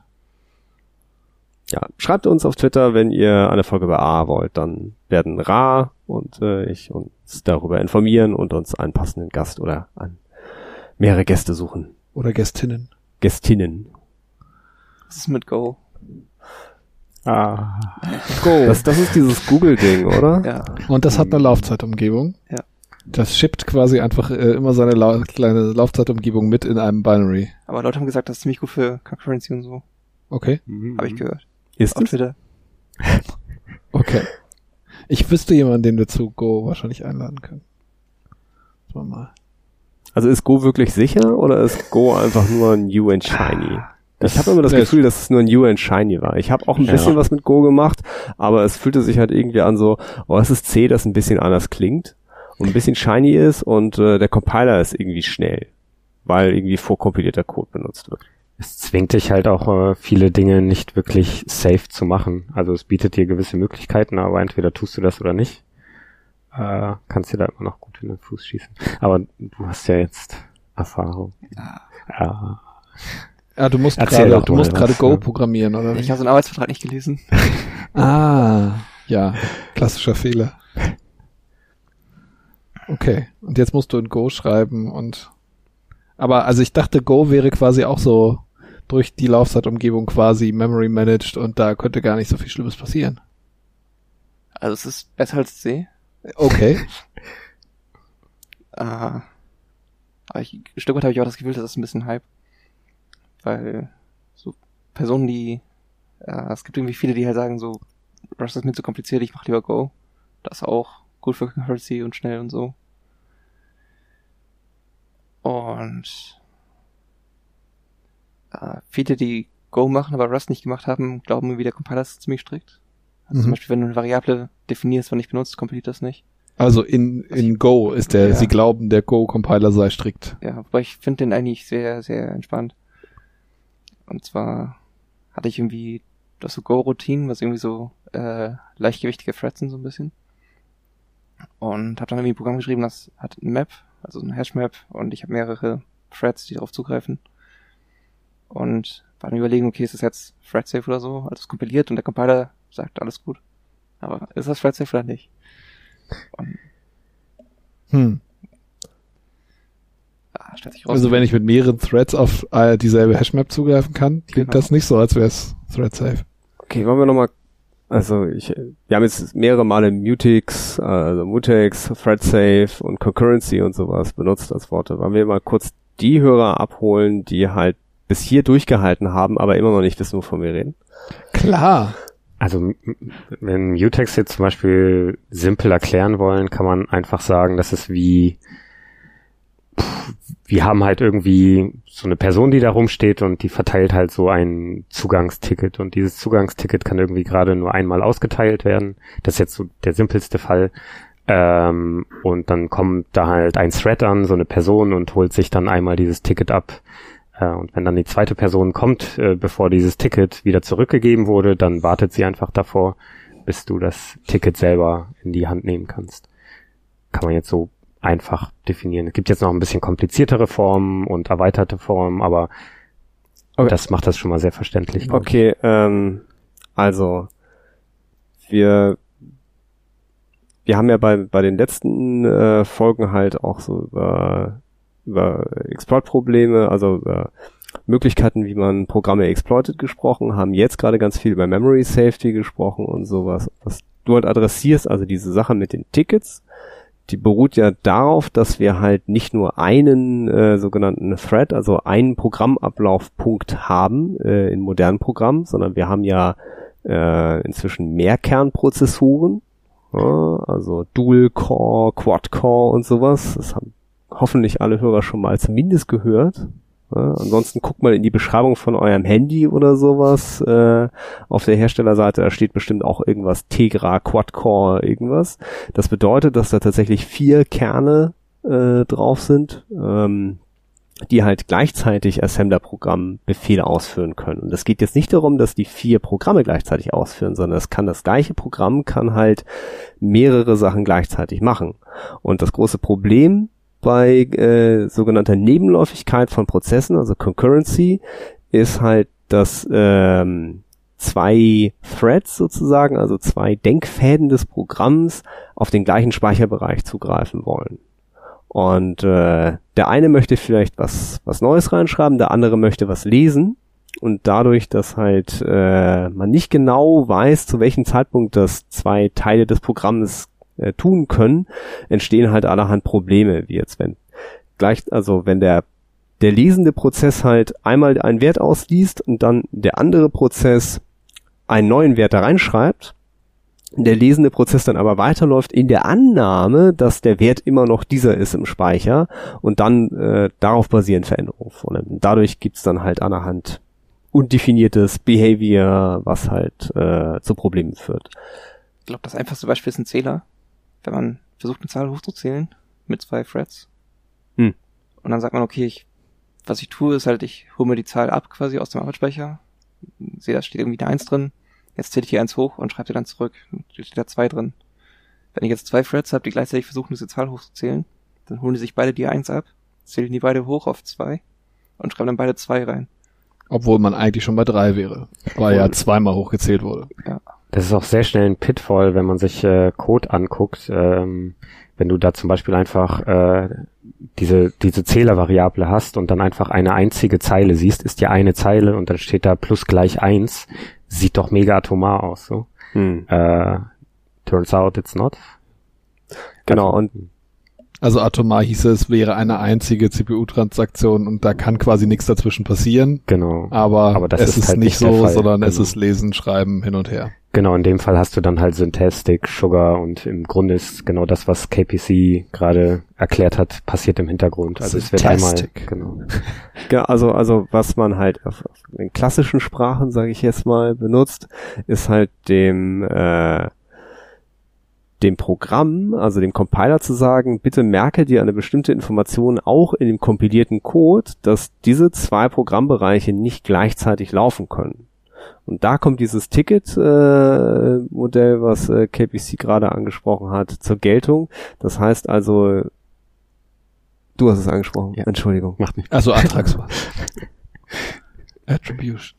Ähm, jetzt hast du mich rausgebracht. Oh, also, ähm, Tickets. die, genau, Tickets, Tickets. Das heißt also, dass halt die, die beiden Programmteile, sollten sie denn gleichzeitig versuchen zu laufen, sich halt um dieses Ticket schlagen müssen. Und je nachdem, welcher Programmteil zuerst dieses Ticket bekommen hat, verhindert, dass der andere Programmteil, also auf dem anderen Kern, weiterläuft, bis der eine Programmteil fertig ist und das Ticket zurückgegeben hat. Und dann erst kann der andere laufen. Das heißt also, sie könnten nicht beide gleichzeitig den Wert 1 aus dem Speicher holen, um ihn an hochzuzählen, sondern der, der sich zuerst das Ticket, also den Mutex gegriffen hat, äh, kann halt sich den, den Wert holen, der andere muss so lange warten. Und äh, so wie ich das immer verstanden habe, der, der steht dann auch wirklich. Also der wartet. Der dann. wartet da. Genau. Und ähm, das ist auch, also manchmal ein Grund dafür, dass Programme zwar für Mehrprozessorarchitekturen ausgelegt sind, aber an, an bestimmten Stellen müssen, sind, Programm, also sind Probleme halt nicht nebenläufig lösbar. Also nicht in paralleler Ausführung lösbar, sondern müssen aufeinander warten. Also ja, gibt natürlich dann auch ein paar Optimierungen. Äh, man muss jetzt nicht zu viel da eingehen, aber einen simplen Fall kann man vielleicht äh, sagen, also du hast ja primär eigentlich nur Probleme, wenn du modifizierst, also wenn du etwas hast, was mutable ist, also du schreibst halt irgendwo in deine Datenstruktur. Ähm, deswegen kannst du halt sowas auch e- einfach lösen durch sowas wie ein Read-Write-Log. Äh, wenn du halt nur ganz viele Threads hast, die aus deiner Datenstruktur lesen, da kann ja nichts schiefgehen dabei. Ähm, und die können ja auch parallel einfach lesen. Das heißt, dann äh, versuchen sie alle in Readlog zu holen. Ja, das funktioniert alles super gut. Die lesen alle, die lesen alle, die lesen alle. Wunderbar parallel. Und wenn dann halt ein Thread äh, den Write-Log holen will, weil es die Datenstruktur verändert, dann äh, wird es halt andere Threads dadurch locken. Ein anderer Ansatz ist, dass du Channel hast. Ähm, das heißt, statt zu sagen, statt zu sagen, ich habe irgendwie einen State, den irgendwie alle ändern wollen, äh, habe ich stattdessen so einen Channel, wo ich irgendwie Dinge reinwerfe und auf der anderen Seite habe ich einen Thread, der wieder rausholt und der dann tatsächlich auf dem State operiert. Hm.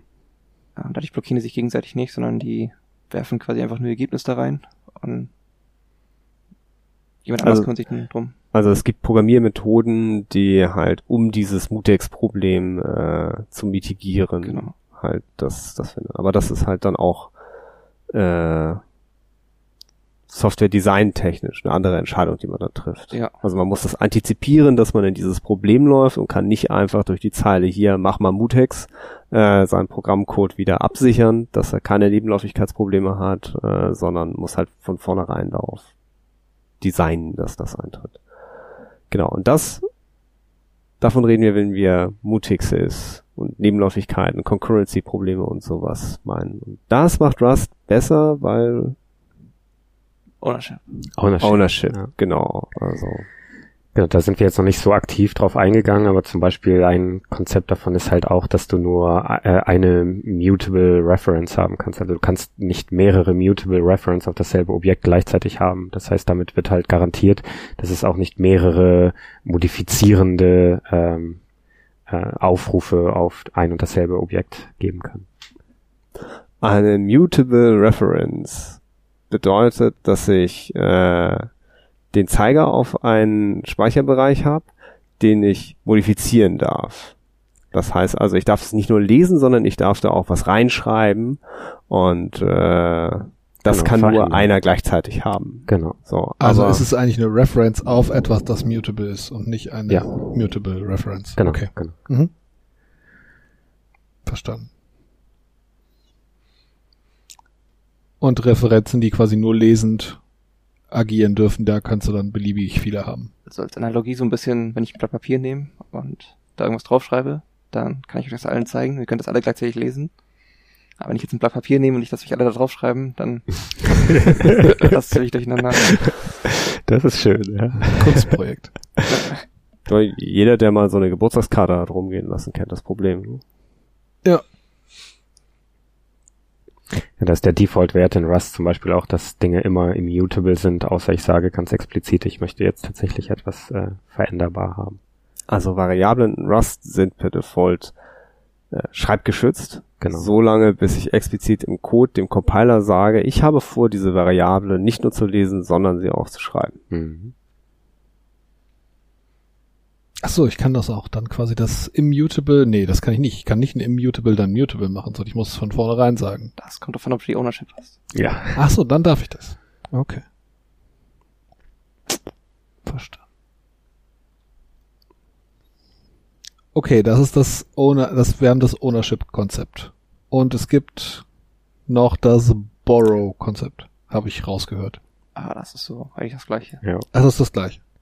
Es gibt dann halt noch die Lifetimes, die ich auch mal kurz erwähnt Ja, hatte, die okay. helfen dann halt auch gegen ähm, sowas wie Use After Free, ähm, weil du hast halt, also bestimmte Referenzen haben einfach eine bestimmte Lifetime und du kannst dann halt nach dieser Lifetime ist es einfach ungültig, auf dieses Objekt zuzugreifen.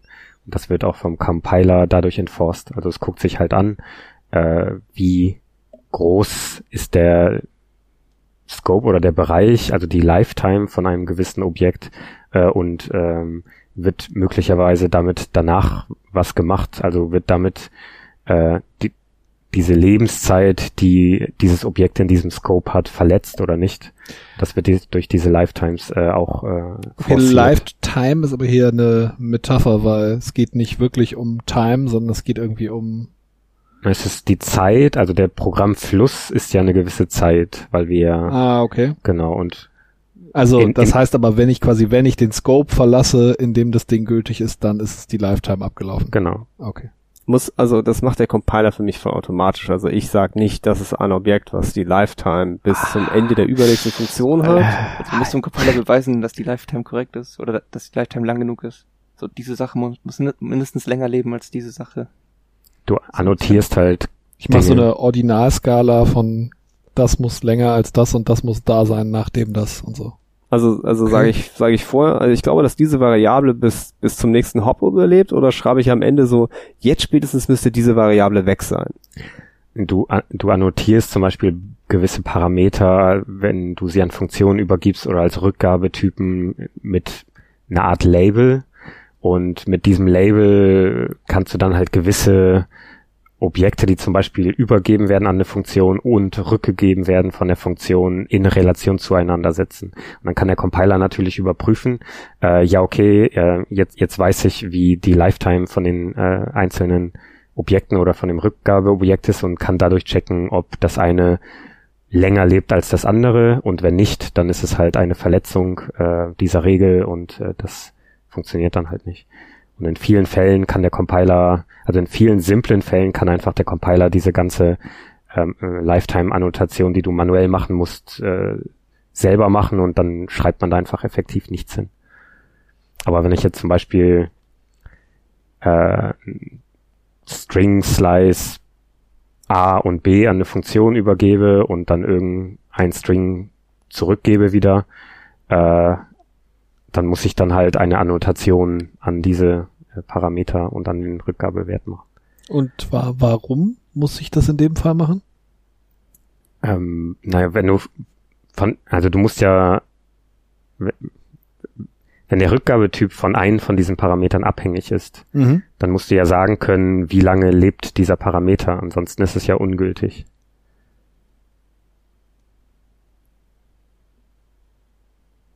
Okay, ich ihr müsst euch das, glaube ich, äh, in den Show Notes angucken, weil das ist, glaube ich, einfacher zu verstehen, wenn man den Code sieht, Ja. anstatt wenn wir nur drüber Ja. reden. Okay. Es gibt zum Beispiel ähm, auch ein sehr gutes Rust Einsteigerbuch oder das ist einfach Rust Docs oder so. Es heißt aber Rust Book. Äh, da stehen halt auch, oder das hilft eigentlich sehr gut da reinzukommen. Und da wird äh, Lifetime auch sehr visuell sehr schön äh, äh, repräsentiert mit äh, kleinen Programmbeispielen und dann Pfeilen, diese Variable hat folgende Lifetime bis hierhin, weil der Scope dann zu Ende ist. Und wenn du halt gewisse Funktionen aufrufst, äh, warum muss ich denn jetzt hier annotieren und äh, was bedeutet diese Lifetime von den verschiedenen Parametern? Das kann man sich sonst genau fügen wie einfach einen Link äh, irgendwie in der Folge mit rein, dann kann man sich das einfach visuell mal ein bisschen angucken. Ich, Ist das, ist das Gut, aber ihr müsst mir die Links auch geben. Ist das frei verfügbar oder ist es das tatsächlich ist, nee, nee, nee, das ist okay. frei verfügbar. Ja, das Fin- Findet man das über rastlang.org? Falls ihr vergessen ist, in die Shownotes zu packen. Nein, ihr vergesst es nicht in die Shownotes zu packen, ihr schickt mir das. Kannst du aber kurz vorlesen und wir tippen das Jetzt hört auf, da rumzuklicken. Okay. Ah, genau. doc.rust-lang.org slash book. Mhm. Okay, jetzt konntet ihr jetzt live mitschreiben. Das ist nicht toll. Super. In unserem nicht vorhandenen Livestream. Ähm, Gut, okay, also Memory Safety, Concurrency Safety, äh, Use after Free Safety. Kann, kann es noch was? Gibt es noch Probleme über die, Ah, mit denen sich Rust über die, das, das Ressourcen. gemeine C erheben sowas kann? Wie, ich habe eine Datei und da lese ich irgendwas raus, jetzt mache ich sie zu und jetzt lese ich noch was raus. Dann müsste Also dir sogar C in Fehler werfen, oder? Ich bin nicht ganz sicher, was dann passiert, wenn ich von einem geschlossenen Fallhändel lese. Ah, wahrscheinlich irgendeine Art von Fehler.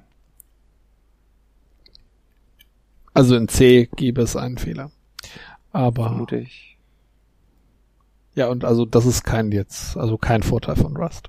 Ja, also der Vorteil von Rust ist so ein bisschen, dass du die, ähm, dass du diese Lifetime nicht nur für Memory hast, sondern für alle Ressourcen. Okay. Äh, das heißt, wenn eine, ein File-Handle out of scope geht, wird das automatisch geschlossen. Und du hast ja nicht irgendein, also du kannst nicht sagen, ich borrow mir das File-Handle, jetzt schließe ich das, bevor ich das zurückgebe. Hm, okay. Hm, Sondern wenn du die Ownership droppst oder aufgibst, äh, ist das ein Schließen. Es gibt zum Beispiel auch äh, in anderen Sprachen ein bisschen mit dem Umgang von Ressourcen, weil wenn du die Ressourcen halt nicht schließt, dann äh, leakst du halt, dann hast du Resource äh, Leaks, also du leakst die Ressourcen und das kannst du halt auch nicht unendlich lange machen. Äh, aber da gibt's halt in verschiedenen Sprachen auch verschiedene Ansätze dazu, äh, wie zum Beispiel in Python, wenn du äh, Kontexte genau benutzt, ja. also Open äh, oder with Open irgendwas SF und das ist dann halt ein Scope und solange du dann halt in diesem Scope äh, arbeitest, hast du halt Zugriff auf diesen Handle und sobald du diesen Scope verlässt, also diesen with-Block, ähm, wird die Ressource automatisch geschlossen. Gibt es zum Beispiel auch in Java mit äh, Auto-Closables, müsste das Interface, glaube ich, heißen. Ähm, das sind halt einfach au automatisch, äh, automatische Ressourcenverwaltung. Du hast halt so einen Try-Block da zum Beispiel und das fungiert halt genauso. Du allozierst irgendwie eine Ressource und ähm, wann auch immer diese, dieser Scope verlassen wird, wird die Ressource geschlossen. Mhm. Ah, warum brauche ich das denn eigentlich alles?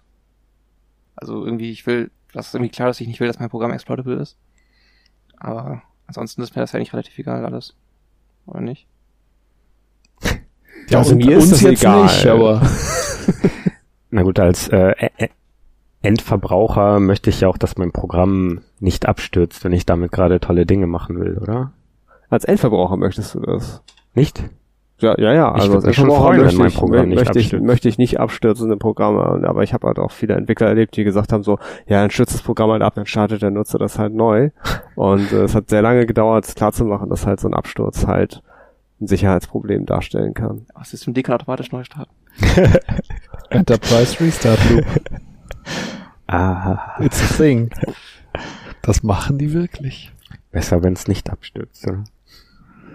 Okay, äh, wie sieht denn das mit der, mit der, also jetzt, also äh, ist Rust jetzt noch auf diesem esoterischen Level oder habe ich da sowas wie eine libc oder so also eine librust, die halt so mir meine Basisfunktionalitäten bietet, die mir halt libc sozusagen gebietet oder muss ich libc als unsafe reinlinken? Das ist definitiv nicht esoterisch, weil ein ganzen Haufen Programme darin geschrieben sind. Hm. Um das mal vorwegzunehmen. Äh, ja, also von der Historie her hat Mo Mozilla hat Rust entwickelt, um ihren Browser neu zu schreiben. Ja. Und du kannst auch Firefox mittlerweile nicht mehr kompilieren ohne Rust. Ja, und also man hat ja auch vor einer ganzen Weile irgendwie mal äh, gemerkt, dass es so bei den bei Firefox einen sehr, sehr massiven Performance-Boost gab. Auf einmal war das Ding viel, viel schneller als seine Vorgängerversion. Und das ist wohl wie Gerüchten zufolge auch äh, uh, Rust zu verdanken. Du kannst halt sehr abgefahrene Dinge tun. Zum Beispiel gibt es RapGrab, was halt irgendwie unglaublich schnell ist. Uh, also ein Ersatz für das klassische Unix-Grep. Genau. Mhm. Und das ist viel schneller als das C-basierte Grep. Ja. Okay. Ich habe aufgehört, Grep zu benutzen. Das normale Grep. Ja. Same. Ich wünschte, ich könnte das auf den C-Systemen auch installieren, aber. ja. Das dann musst du dir halt die 5 Gigabyte Logfiles vorher runterladen, dann kannst du die auf deinem eigenen Rechner durchgreppen mit. Ja, das, das, das klingt besonders äh, effizient und schnell. Nein, also was ich wissen wollte ist, äh, kann äh, Zuhörerin das jetzt sofort benutzen und halt äh, sinnvolle Programme damit schreiben oder müssen halt, muss ich in Wirklichkeit ganz viele C-Libraries äh, importieren als unsafe, um halt irgendwas damit zu machen. Nee. Gibt es irgendwie eine Library-Verwaltung? Ja. Also du kannst, also es gibt zum Beispiel eine große Standard-Library, aber die helfen dir halt nur ähm, language-spezifische Dinge zu tun, jetzt nicht vielleicht mit dein Low-Level mit deinen Syscalls zu inter äh, interagieren oder ähnliches. Aber dafür, ähm, also in Rust nennt sich das Crates, das sind quasi Libraries. Äh, und äh, es gibt halt für alles Mögliche inzwischen Crates. Äh, so als Beispiel für das, was du gerade meintest für libc. Also es gibt auch ein libc-Crate, aber das ist wirklich sehr, sehr, sehr low level und da musst du wirklich mit unsafe Blöcken damit arbeiten. Da kann man sich mächtig schnell in den Fuß schießen. Äh, ich habe da durchaus schon mal Dinge zum Segfolten gebracht. Ähm, aber es gibt halt auch eine etwas high-levelige Abstraktion davon. Äh, Nix OS heißt das, glaube ich. Äh, nur Nix. Äh, ah, genau. Äh, jedenfalls, ah, genau, ist das halt noch ein, ein Proxy quasi vor äh, dem libc-Crate und macht das alles, dass du kein Unsafe mehr benutzen musst. Ja, und sonst gibt's auch so für alle möglichen high-leveligen ja. Funktionen gibt's halt irgendwie Crates. Genau. Also, also so eine Webseite kann man sich die angucken, habe ich äh, mal gemacht. Crates.io. Genau. genau. Und also der Packet Manager kommt direkt mit, wenn man Rust äh, sich installiert. Cargo nennt er sich. Genau. Okay, äh, wie sieht das so mit, äh, mit so Dependencies äh, bei den Libraries aus? Wird das halt bei Rust sozusagen hochgehalten? Äh, so dry wie möglich da zu arbeiten, also möglichst viele Dependencies zu haben, damit er nur ein Left Shift äh, hat oder so, oder äh, sagt man halt, nee, importiere mal möglichst wenig Crates, weil so viel Platz hast du nicht. Also ich habe ich hab in meinem Leben so zweimal mit Rust irgendwas geschrieben und und oder was irgendwas gemacht damit überhaupt und gefühlt lädt es unglaublich viele Crates runter und kompiliert drei Millionen Jahre für die simpelsten Scheiß. Ja, das erinnert mich an Ruby Gems. Ja, oder, oder so. Oder an, oder an Java, so wie wenn du so ein Maven startest und erstmal alles, die ganze Welt runterlädt. Also ne, ja, also so ein Dependency Tree kann da durchaus schon mal größer sein, aber ich habe trotzdem noch das Gefühl, es ist einfach nicht so absurd wie bei NPM, dass du so überall so Left Pads hast oder ein, ein NPM-Modul für is white space oder sowas. Ja, yeah, it's really a thing. Oh, oh ja, ja. Weil die, weil die Standard-Library deutlich mächtiger ist als in JavaScript. So ein ja. F-Feld kannst du halt super einfach irgendwie mit dem Standard, äh, mit den Funktionen, die du halt immer hast, zusammenbauen. Und tatsächlich ein bisschen das Phänomen, warum du so viele Crates hast bei Rust, ist, dass wenn du das in, in die C-Welt übersetzen würdest, wäre dann viele Crates zusammen eine Library und die sind auch zusammen in einem Repo. Und die werden aber aufgesplittet, weil ähm, die quasi alle statisch in die Binary gelinkt werden zum aktuellen Zeitpunkt. Wo sie halt sagen, okay, dann splitten wir unsere Codebase auf in viele kleine Libraries. So dass du wirklich nur den Code einkompilierst, den du wirklich benutzt. Das war die Idee dahinter, finde ich auch nicht so gut. Okay, das ist äh, als als ehemaliger äh, NPM-Nutzer und äh, ah, ist halt die große Furcht bei so einer Dependency-Wolke aus, aus kleinen Microcode-Schnipseln halt immer da, dass halt irgendein Developer halt entweder seinen Code lizenztechnisch rauszieht aus diesem Konstrukt und dann halt alles, was damit zusammenhängt, zusammenfällt. Left Pad. Äh, oder dass halt irgendjemand Evil Code injected und der halt sozusagen plötzlich in alle Sachen mit reinkompiliert wird. Ja, darüber haben wir in der einen Folge ja auch schon sehr ausgiebig geredet. Und da kommt ja, ja, das ist halt, das sehe ich auch noch immer so ein bisschen als Problem an. Aber auf der einen Seite wünscht man sich natürlich so ein Ökosystem, damit man möglichst einfach so Abhängigkeiten reinziehen will. Das ist halt ein ganz großes Problem bei C++. Äh, das gibt es da einfach nicht vernünftig, wie das halt in NPM oder äh, Cargo einfach existiert, dass man das so einfach reinlinken kann oder sich die Dependencies so einfach holt. Ab, ja, okay. Ja, also genau, du kannst halt einfach nur deine lib irgendwas aus deinem Paketmanager installieren. Ich ähm, finde das fair. Also das, ich muss halt nicht 1000 Libraries installieren, sondern für ein neues Programm installiere ich halt vielleicht so 10 naja, oder 100 oder sowas, aber das ist immer noch weniger als... Ja, 1000 hast du jetzt bei Rust. Nee, also ich würde auch sagen, es ist so ein so Faktor 10, Faktor 10 weniger schlimm als, als, NPM, als NPM würde ich sagen. Also da das ist so, immer so, noch ziemlich viel. Ja, ja, also du brauchst halt so 100 Libraries und nicht 1000. Ah, da hast du auch schon aber relativ große Programme, würde ich behaupten. Ähm, jedenfalls ist das trotzdem, trotzdem etwas, was mir auch immer so ein bisschen Dorn im Auge ist, weil da haben wir auch letztes Mal schon ganz gut drüber geredet, äh, wie Plüschkatze auch schon eben erwähnt hat. Natürlich birgt jeder weitere, jedes weitere unabhängige Projekt mit äh, anderen Maintainern ein gewisses Risiko, äh, dass was auch immer passiert, dass das an irgendjemanden übergeben wird, der evil, äh, evil Dinge tut oder dass irgendjemand, ja, dass einfach irgendjemand vielleicht kompromittiert wird oder wie auch immer das passiert. Aber natürlich mit jeder, jeder zusätzlichen Abhängigkeit, die einen anderen Autor hat, holst du dir einen, einen gewissen Risikowert rein. Das ist halt einfach faktisch so. Und ja. Ja gut, aber also da Rust war nicht angetreten, dieses Problem zu lösen. Vertrauen in andere Menschen. Und Vertrauen, also. Es gibt, glaube ich, doch diese oder? Initiative äh, mit wir reviewen mal alle, allen Rust-Code. Wie war denn das noch? Ah, genau das, das will halt ein bisschen in diese Richtung äh, gegenarbeiten, dass dann halt wenigstens Dinge aktiv dann auch überprüft werden. Also wirklich mit einer Plattform. Ist das ein bisschen Web of Trust für Libraries? Und das gab's davon noch nicht. Okay. Mal schauen, wie das läuft. Aber das ist quasi so ein, ist das ein Community-Projekt oder? Ja, dass du quasi definierst, so, ich vertraue dir, dass du Libraries reviewst. Und jetzt hast du ein paar reviewed und approved sie quasi. Wenn ich genügend von den Leuten vertraue, dann kann ich sagen, okay, die, die meisten davon sind schon gereviewt. Jetzt review ich noch ein paar, die übrig sind.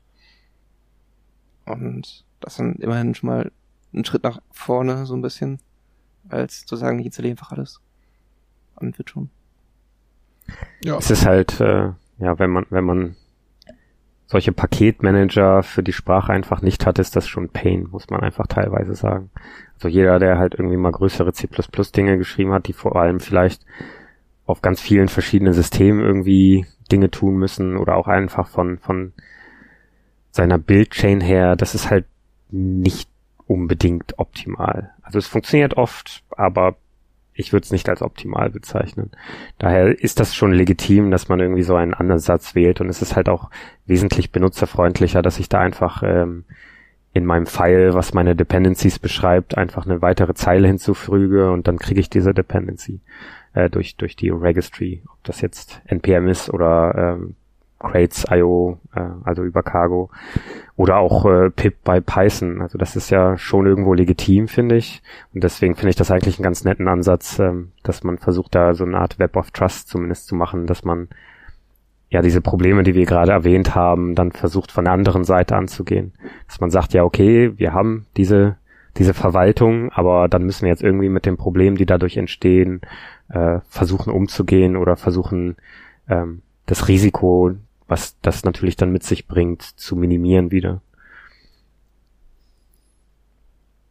Ja, das war halt so eine Frage, die ich mir gestellt habe. Es klang jetzt so, als ob es halt aufwendiger ist, Rust-Code zu schreiben, als anderen Code zu schreiben. Dadurch eventuell die Hürde größer ist für Leute halt, das Rad neu zu erfinden. Und dadurch äh, die, das Verlangen größer ist halt, ein Library zu benutzen, als Fremdcode zu benutzen.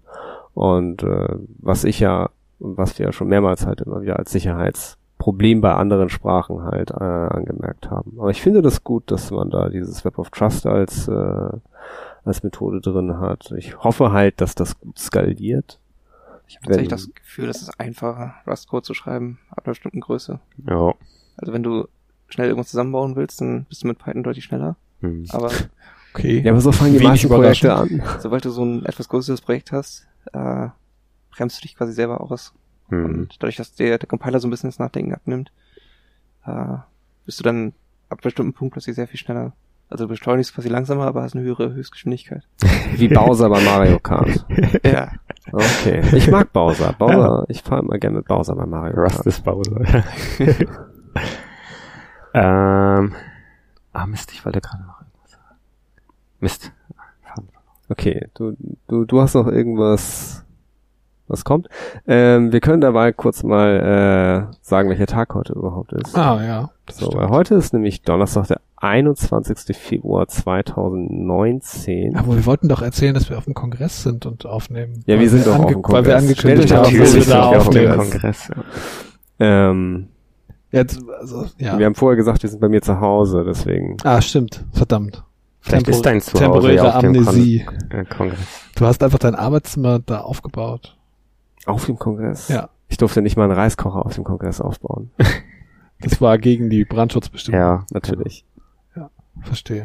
Ah, Jetzt ist mir das wieder eingefallen. Ähm, Ja. Ich wollte eigentlich noch sagen, ich, ich, also auch wenn der Compiler vielleicht ein bisschen strikter ist und, und dich ein bisschen zum, zum Umdenken zwingt, ist das nicht unbedingt eine Hürde, weil einfach die Community, so wie ich sie bislang kennengelernt habe, äh, sehr progressiv hilfsbereit ist. Ähm, also es gibt halt sehr viele enthusiastische Menschen äh, und die sind auch sehr in, in, inkludierend, also sie, sie helfen gerne auch Anfängern und äh, also die, die Community dahinter ist da halt einfach wirklich sehr freundlich, finde ich, oder sehr inklusiv, dass sie einfach helfen, Anfängern da einfacher reinzufinden und deswegen muss man vielleicht nicht unbedingt Angst haben vor diesen fiesen, strikten Compiler.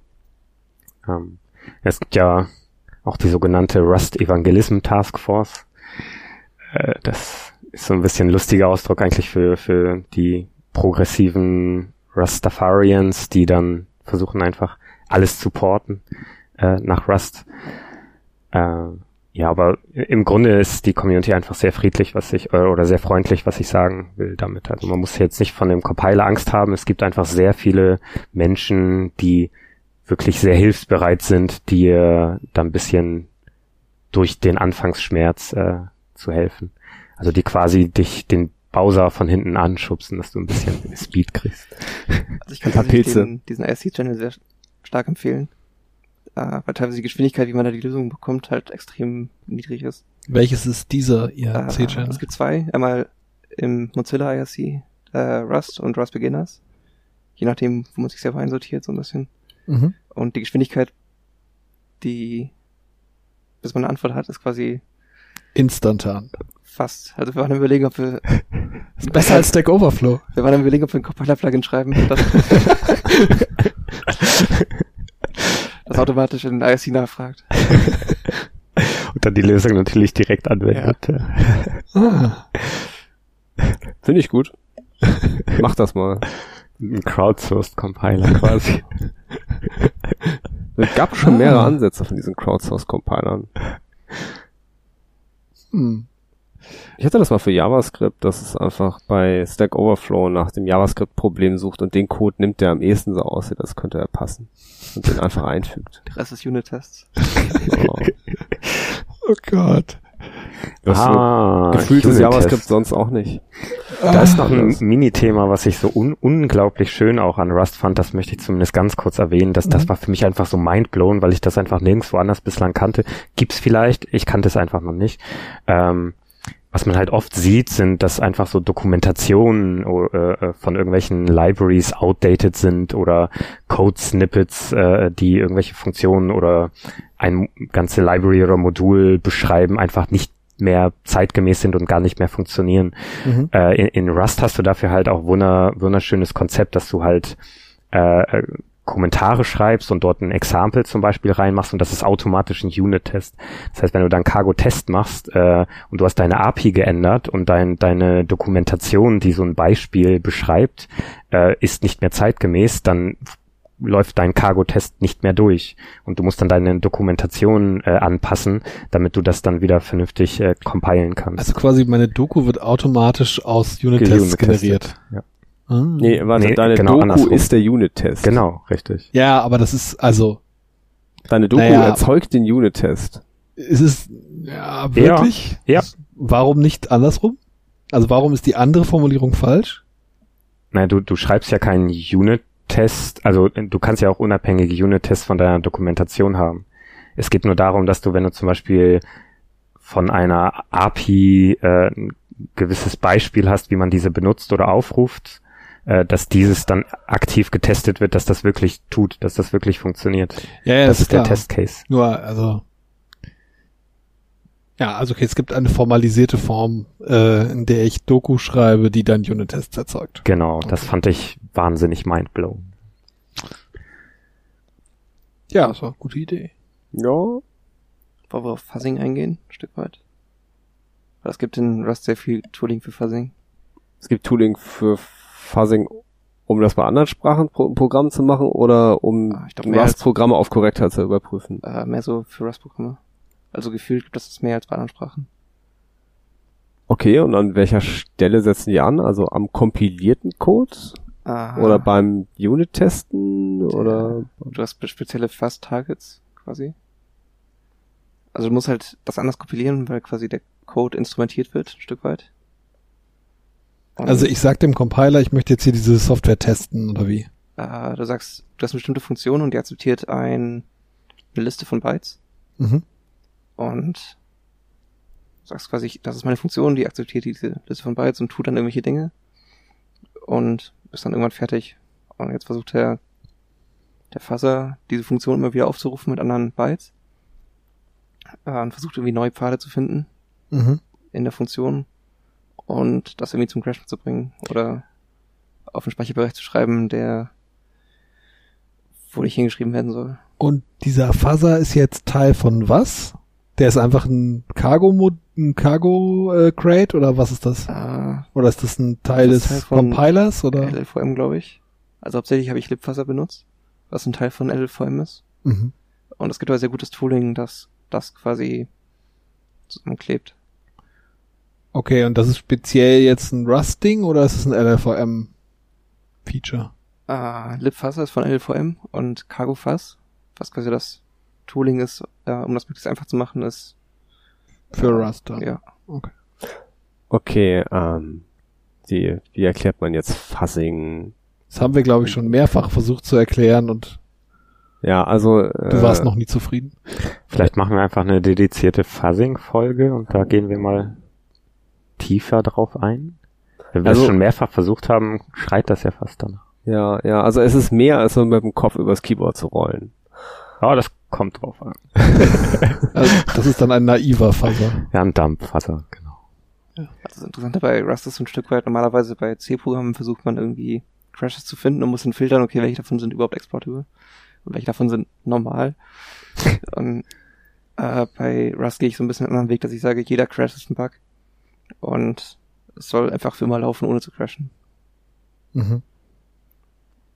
Da teste ich damit entweder Unsafe Code oder auch Safe Code unter Umständen. Wie, aber Safe Code kann doch gar nicht crashen. Safe Code kann crashen. Ah. Also ist das ein Safe Crash? Also ein Panic. Ja, ah, okay. Genau, es kann paniken. Aber der ist ja per Definition nicht ausnutzbar. Genau. Aber ist trotzdem nicht schön. Ja. ja. Du willst halt unter Umständen nicht, dass wenn du den, den Input-Parameter nicht kontrollierst, weil der irgendwie aus dem Internet kommt, willst du halt nicht, dass dein Programm crasht mit, weil irgendwas aus dem Internet irgendwie was getriggert hat. Mhm. Ja. Irgendwas aus dem Internet. Genau. Browser halt, zum Beispiel. Dinge, die aus dem Internet kommen, immer korrekt verarbeiten können. Oder zumindest sagen, das wird komisch, aber ohne zu crashen. Äh, ein zweites Problem, das ich gefunden habe, tatsächlich innerhalb von, ich glaube, unter einer Sekunde, äh, das sind natürlich physikalische Grenzen an Arbeitsspeicher. Und wenn du jetzt einen Code hast, der mit bestimmtem Input äh, irgendwie Terabyte an Arbeitsspeicher allocated, dann sagt halt auch, nee, ist nicht.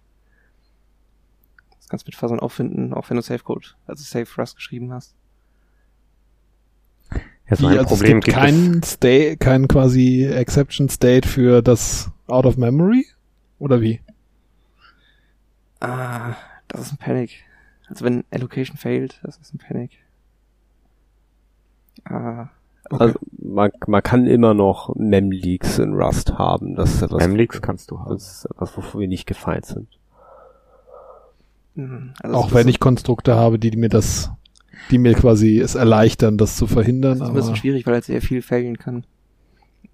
Äh, zum Beispiel würdest du halt sagen, so Addition kann nicht failen, aber kann es halt doch. Und es gibt in Rust tatsächlich Additionen, die ein Result zurückgibt. Ähm, für Error Handling bei einem Overflow. Äh, aber viele Dinge werden, sagen sie teilweise, okay, das Panic dann einfach. ja gut, klar, also Zum Beispiel man halt- kann bei einem endlichen Computer nie verhindern, dass es irgendwie Exception States Mhm. gibt, die man Also nicht sonst- handeln kann. Wäre sonst zu viel, wenn du sagst, erzeugt mir einen neuen String und dann musst du schauen, okay, war das erfolgreich? Genau, Memory Leaks kannst du halt auch äh, eher durch viele logische Fehler haben. Also wenn du einfach eine Liste hast, wo du Dinge zwischenspeicherst für wie lange auch immer. Und wenn du dann vergisst, auch wenn du diese eigentlich nicht mehr brauchst, diese da rauszunehmen, äh, dann kann dir die Sprache dann halt auch nicht helfen. Also das ist halt einfach ein Logikfehler. Ja klar, also ich immer wieder ein neues Objekt erzeuge, um irgendwas Genau. zu machen, obwohl ich das gar nicht brauche und es ist nicht weggeräumt. Ich genau, wenn du das dann irgendwo reinpackst, dass es nicht weggeräumt wird absichtlich und ja genau, dann hast du halt einen Memory Leak erzeugt. Ja. Und Fehlerbehandlung ist eigentlich auch, äh, oder generell Fallbehandlung ist ja nicht nur Fehlerbehandlung, ist eigentlich auch ein sehr schönes Konzept in Rust, äh, weil genau, wir haben ja vorhin auch schon drüber geredet, dass Logikprobleme dann eigentlich so primär die Dinge sind, die wir dann aktiv in der Zukunft äh, haben, äh, die wir, die dann angehen müssen. Und da hilft dir Rust in dem Fall zumindest ein bisschen, dass wenn du zum Beispiel verschiedene Fälle hast, also wenn du ein, Match, also einfach, äh, ja, wie sage ich das jetzt, wenn du einfach einen bestimmten, eine bestimmte Enum-Instanz auf den Fall prüfen willst, jetzt ohne Rust-spezifische Ausdrücke zu benutzen, ähm, wäre in dem Rust-Kontext dann halt ein Match auf dieses Enum ähm, und äh, es äh, zwingt dich standardgemäß, dass du jeden einzelnen Fall überprüfst. Das hilft dir dann halt logische Probleme äh, oder dass keine logischen Probleme in dieser äh, Fallbehandlung auftreten können, wenn du einen neuen Enum-Wert hinzufügst. Äh, dein Programm existiert, du fügst einen neuen Enum-Wert zu und du vergisst irgendwie an manchen Stellen diesen neuen Wert vernünftig zu behandeln. Dagegen hilft Rust auch, dass äh, es sagt standardgemäß, äh, wenn du nicht explizit sagst, ich möchte das nicht, weil das ist okay, wenn ich jetzt hier nur die zwei Fälle prüfe, dann zwingt es dich dazu, dass du jeden einzelnen Fall wirklich behandelst. So, Matchblock ist sowas wie ein Switch. Ein bisschen. Ja, es stimmt, ein Switch passt besser. In darauf. fancy. Es sieht, tatsächlich ziemlich fancy aus. Also guckt euch den Code mal an. Tatsächlich, ich glaube, die, die Enums sind auch besser als in anderen Sprachen. Ich glaube, ansonsten sind die Enums Mhm. relativ beschränkt. Das heißt, eine Enum-Variante kann keinen Value haben. Und in dem Fall tatsächlich schon. Ja, nicht nur, dass es eine Variante haben kann, sondern jeder einzelne Wert deines Enums kann auch eine andere Variante haben. So hast du zum Beispiel ein Result-Enum, was halt äh, irgendwie etwa Sum haben kann mit Typ T, was auch immer dein Result ist, oder einfach ein Error, was kein hat. Aber du kannst halt auch irgendwie äh, ein Enum-Wert haben für Gray und der hat einfach nur einen einzigen Integer, der beschreibt halt, welche Graustufe das jetzt ist. Äh, oder du kannst halt ein RGB-Enum-Feld haben, was dann drei Integer annimmt für R, G und B. Also es ist nicht so, dass du halt, wie das in anderen Sprachen ist, wo du das teilweise machen kannst, einen Typen auf alle Werte des Enums äh, gleich mappen musst. Es ist sehr schön. Man kann damit wirklich sehr, sehr, sehr schöne Konstrukte bauen, die sehr viel Freiheit lassen. Ich glaube, eine Sache, die besonders ist, die es ansonsten noch in TypeScript gibt, glaube ich, was ich aber nie benutzt habe, äh, dass du keinen Null hast. Sondern du hast quasi eine Option, was halt auch wieder ein Enum ist. Ähm, was halt entweder einen Wert haben kann oder keinen Wert. Aber du kannst nicht sagen, ich habe, ähm, ich will hier einen String haben und plötzlich habe ich Null und dann muss ich darauf prüfen. Und Also du, man kann kein Null in Enums haben oder man kann kein Null generell es gibt haben. in der ganzen Sprache keinen Null. Und stattdessen würdest du sagen, ich habe einen String und einen Option String. Wenn ich sage, ich habe eine Funktion, die gibt einen String zurück, dann kommt da immer ein String raus, garantiert. Und wenn ich eine Funktion sage, die akzeptiert einen String, dann kann die auch nur mit einem String aufgerufen werden. Wenn ich sage, ich habe eine Funktion, die gibt vielleicht einen String zurück oder vielleicht auch gar keinen Wert, dann würde ich sagen, ich gebe einen Option String zurück. Und auf den inneren Teil kann ich nur zugreifen, indem ich den Fall hände, wenn das das nicht ist. Der Erfinder damals von dem Null-Pointer hat dann halt auch irgendwie Jahre später gesagt, das war quasi der Dollar, äh, Million, äh, Billion Dollar Mistake. Ähm, und genau dieses Konzept gibt es dann einfach in Rust nicht mehr, weil man das so halt nicht braucht, wie es in Sprachen gibt, wo man andauernd Null-Pointer sieht. Welche das wohl ist. Hm. Hm, ich weiß auch nicht. Spannend. Das allein, das, das allein sollte doch ein super Verkaufsargument sein. Es gibt ja auch Sprachen zwischen Null, Nil und Zero unterscheiden. Ja, ja, Also, das ne? gibt's.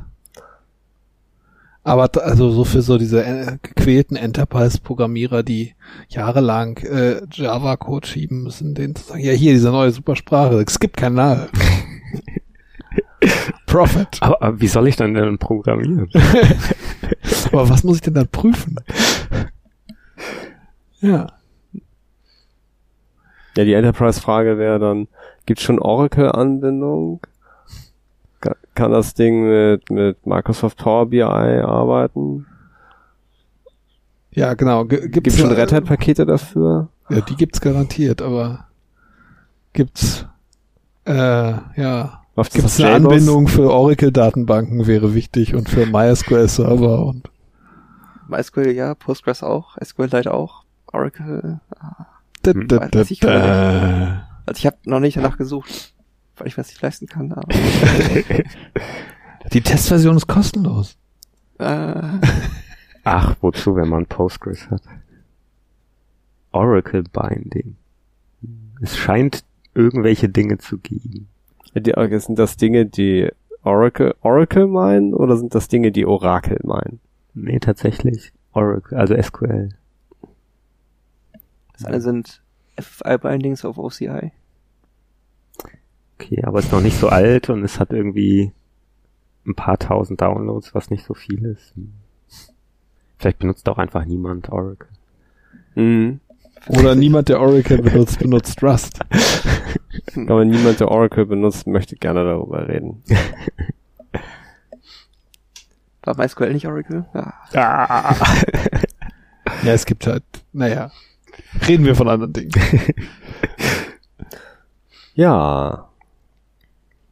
Jetzt haben wir über unsichere und sichere Programmiersprachen geredet, obwohl ich das Gefühl habe, dass wir nur über eine sichere Programmiersprache geredet haben. Also vielleicht brauchen wir irgendwann mal einen. Also halt die eine, die es gibt.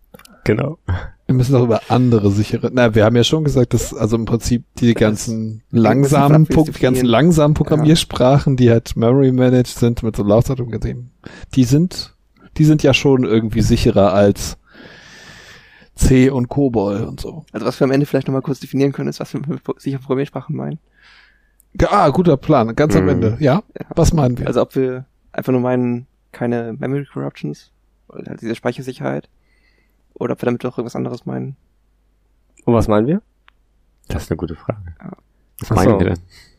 Also äh, im Prinzip haben wir doch eigentlich festgestellt, dass äh, Rust gar nicht, also dass ich auch in Rust halt speicherunsicheren Code schreiben kann, sondern eigentlich geht's doch eher darum, dass quasi so die Defaults in der Sprache und so der the way to do it, dass der so ist, dass man, also dass es halt einfach einfacher ist, es sicher zu machen und es irgendwie mehr straightforward ist, es sicher zu machen, als es eben nicht sicher zu machen.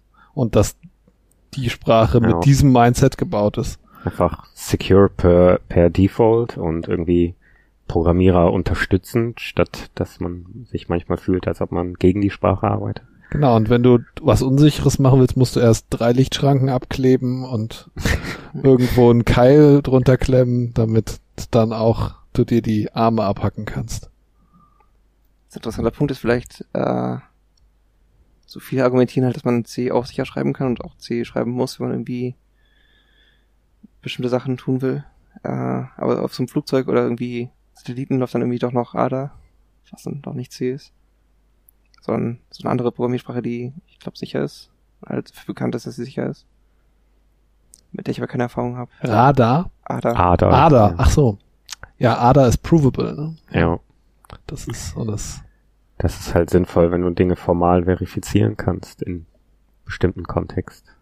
Ich finde das ein bisschen interessant, weil auf der einen Seite haben viele Leute, die, die irgendwie C machen und sagen, das geht auch in sicher. Aber die Dinge, die eben wirklich sicher sein müssen, sind in etwas anderem geschrieben. Naja, ich erinnere mich, die, es ist doch mal irgend so eine Ariane abgestürzt, weil jemand in, mit ADA einen Fehler gemacht hat.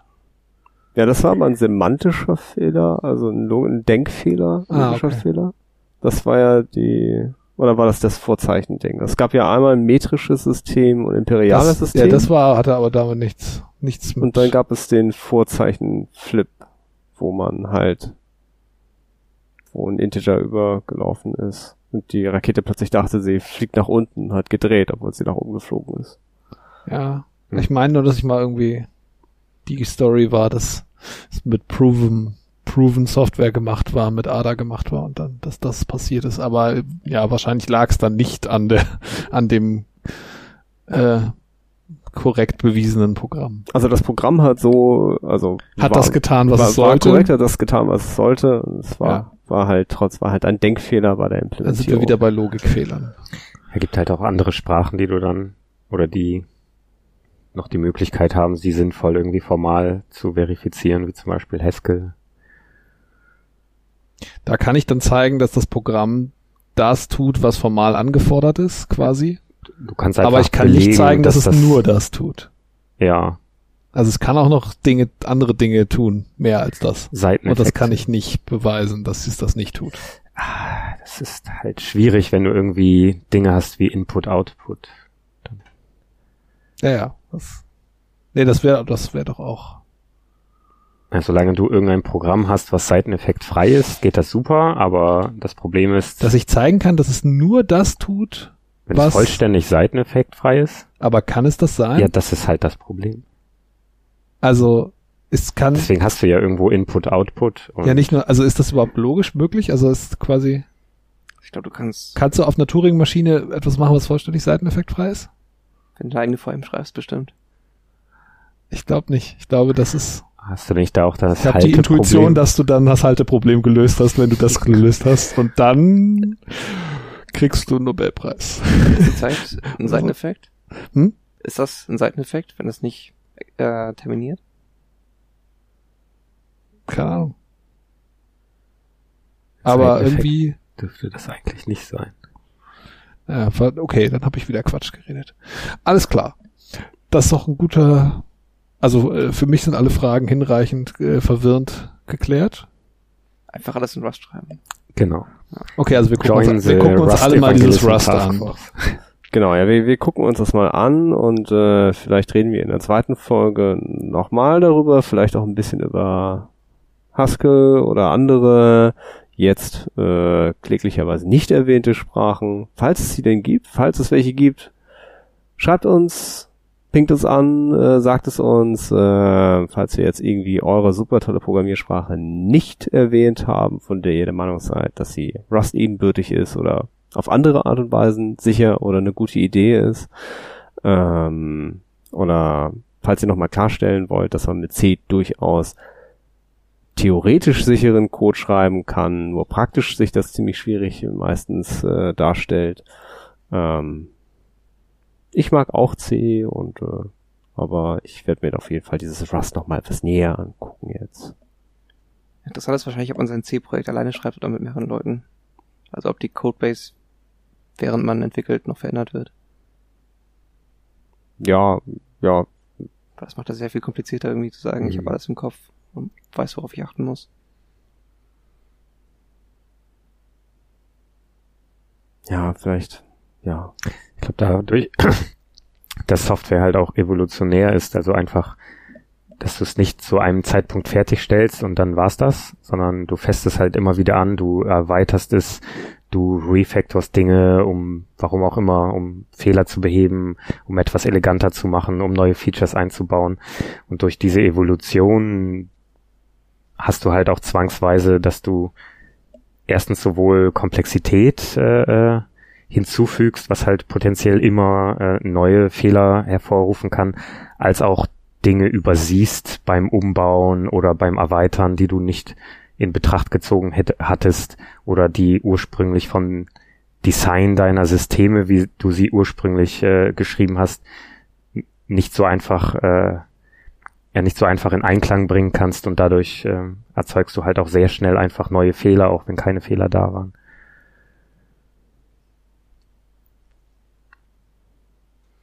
Ich hatte schon versucht, den Ausstieg zu schaffen. Oh, I'm aber sorry. Kein, kein Problem. Was was? Dinge, die gesagt werden müssen, müssen gesagt werden. So ist es. Oh. Aber äh, wir sind jetzt auch schon, also auf unser- Fortgeschrittene Zeit. Ja, ja, aber es war ja ein spannendes Thema und ich glaube, wir haben auch gut Informationen transportiert. Ich bin Äh, ich gespannt, hoffe, es mir nochmal selber anzuhören. Ja, ich, ich hoffe verständlich. Äh, wenn jemand was nicht verstanden hat, auch uns gerne anschreiben, sagen. Äh, wir sind da durchaus offen für Kritik und Feedback und äh, wir hören so selten von unseren Hörern. Das stimmt, aber das äh, liegt daran, dass wir halt alles so privacy-mäßig machen und niemanden tracken und Genau, und die, die Hörer hören auch selten Kontakt von uns gerade. Genau, die hören auch selten von uns, insofern ist das alles eine faire Angelegenheit. und ähm, ja, wir müssen mal sehen, dass wir den Turnus äh, wenigstens nicht weiter abflachen lassen. Ja, Also, an Ideen mangelt es nicht und äh, das stimmt, wenn sich die Gäste mal dazu bequemen würden, auch auf Anfragen zu antworten. Damit äh, Ihr Anwesende, seid nicht Anwesende gemeint. nicht sind nicht gemeint. okay, Ja, dann, dann äh, schönen Abend. Vielen, vielen Dank, Antrax. Ja, danke. KPCY, RD, Gerne. Danke, Ra. Gerne. Pluschkatze. Bis bald. Bis bald. Bis bald. ciao. ciao.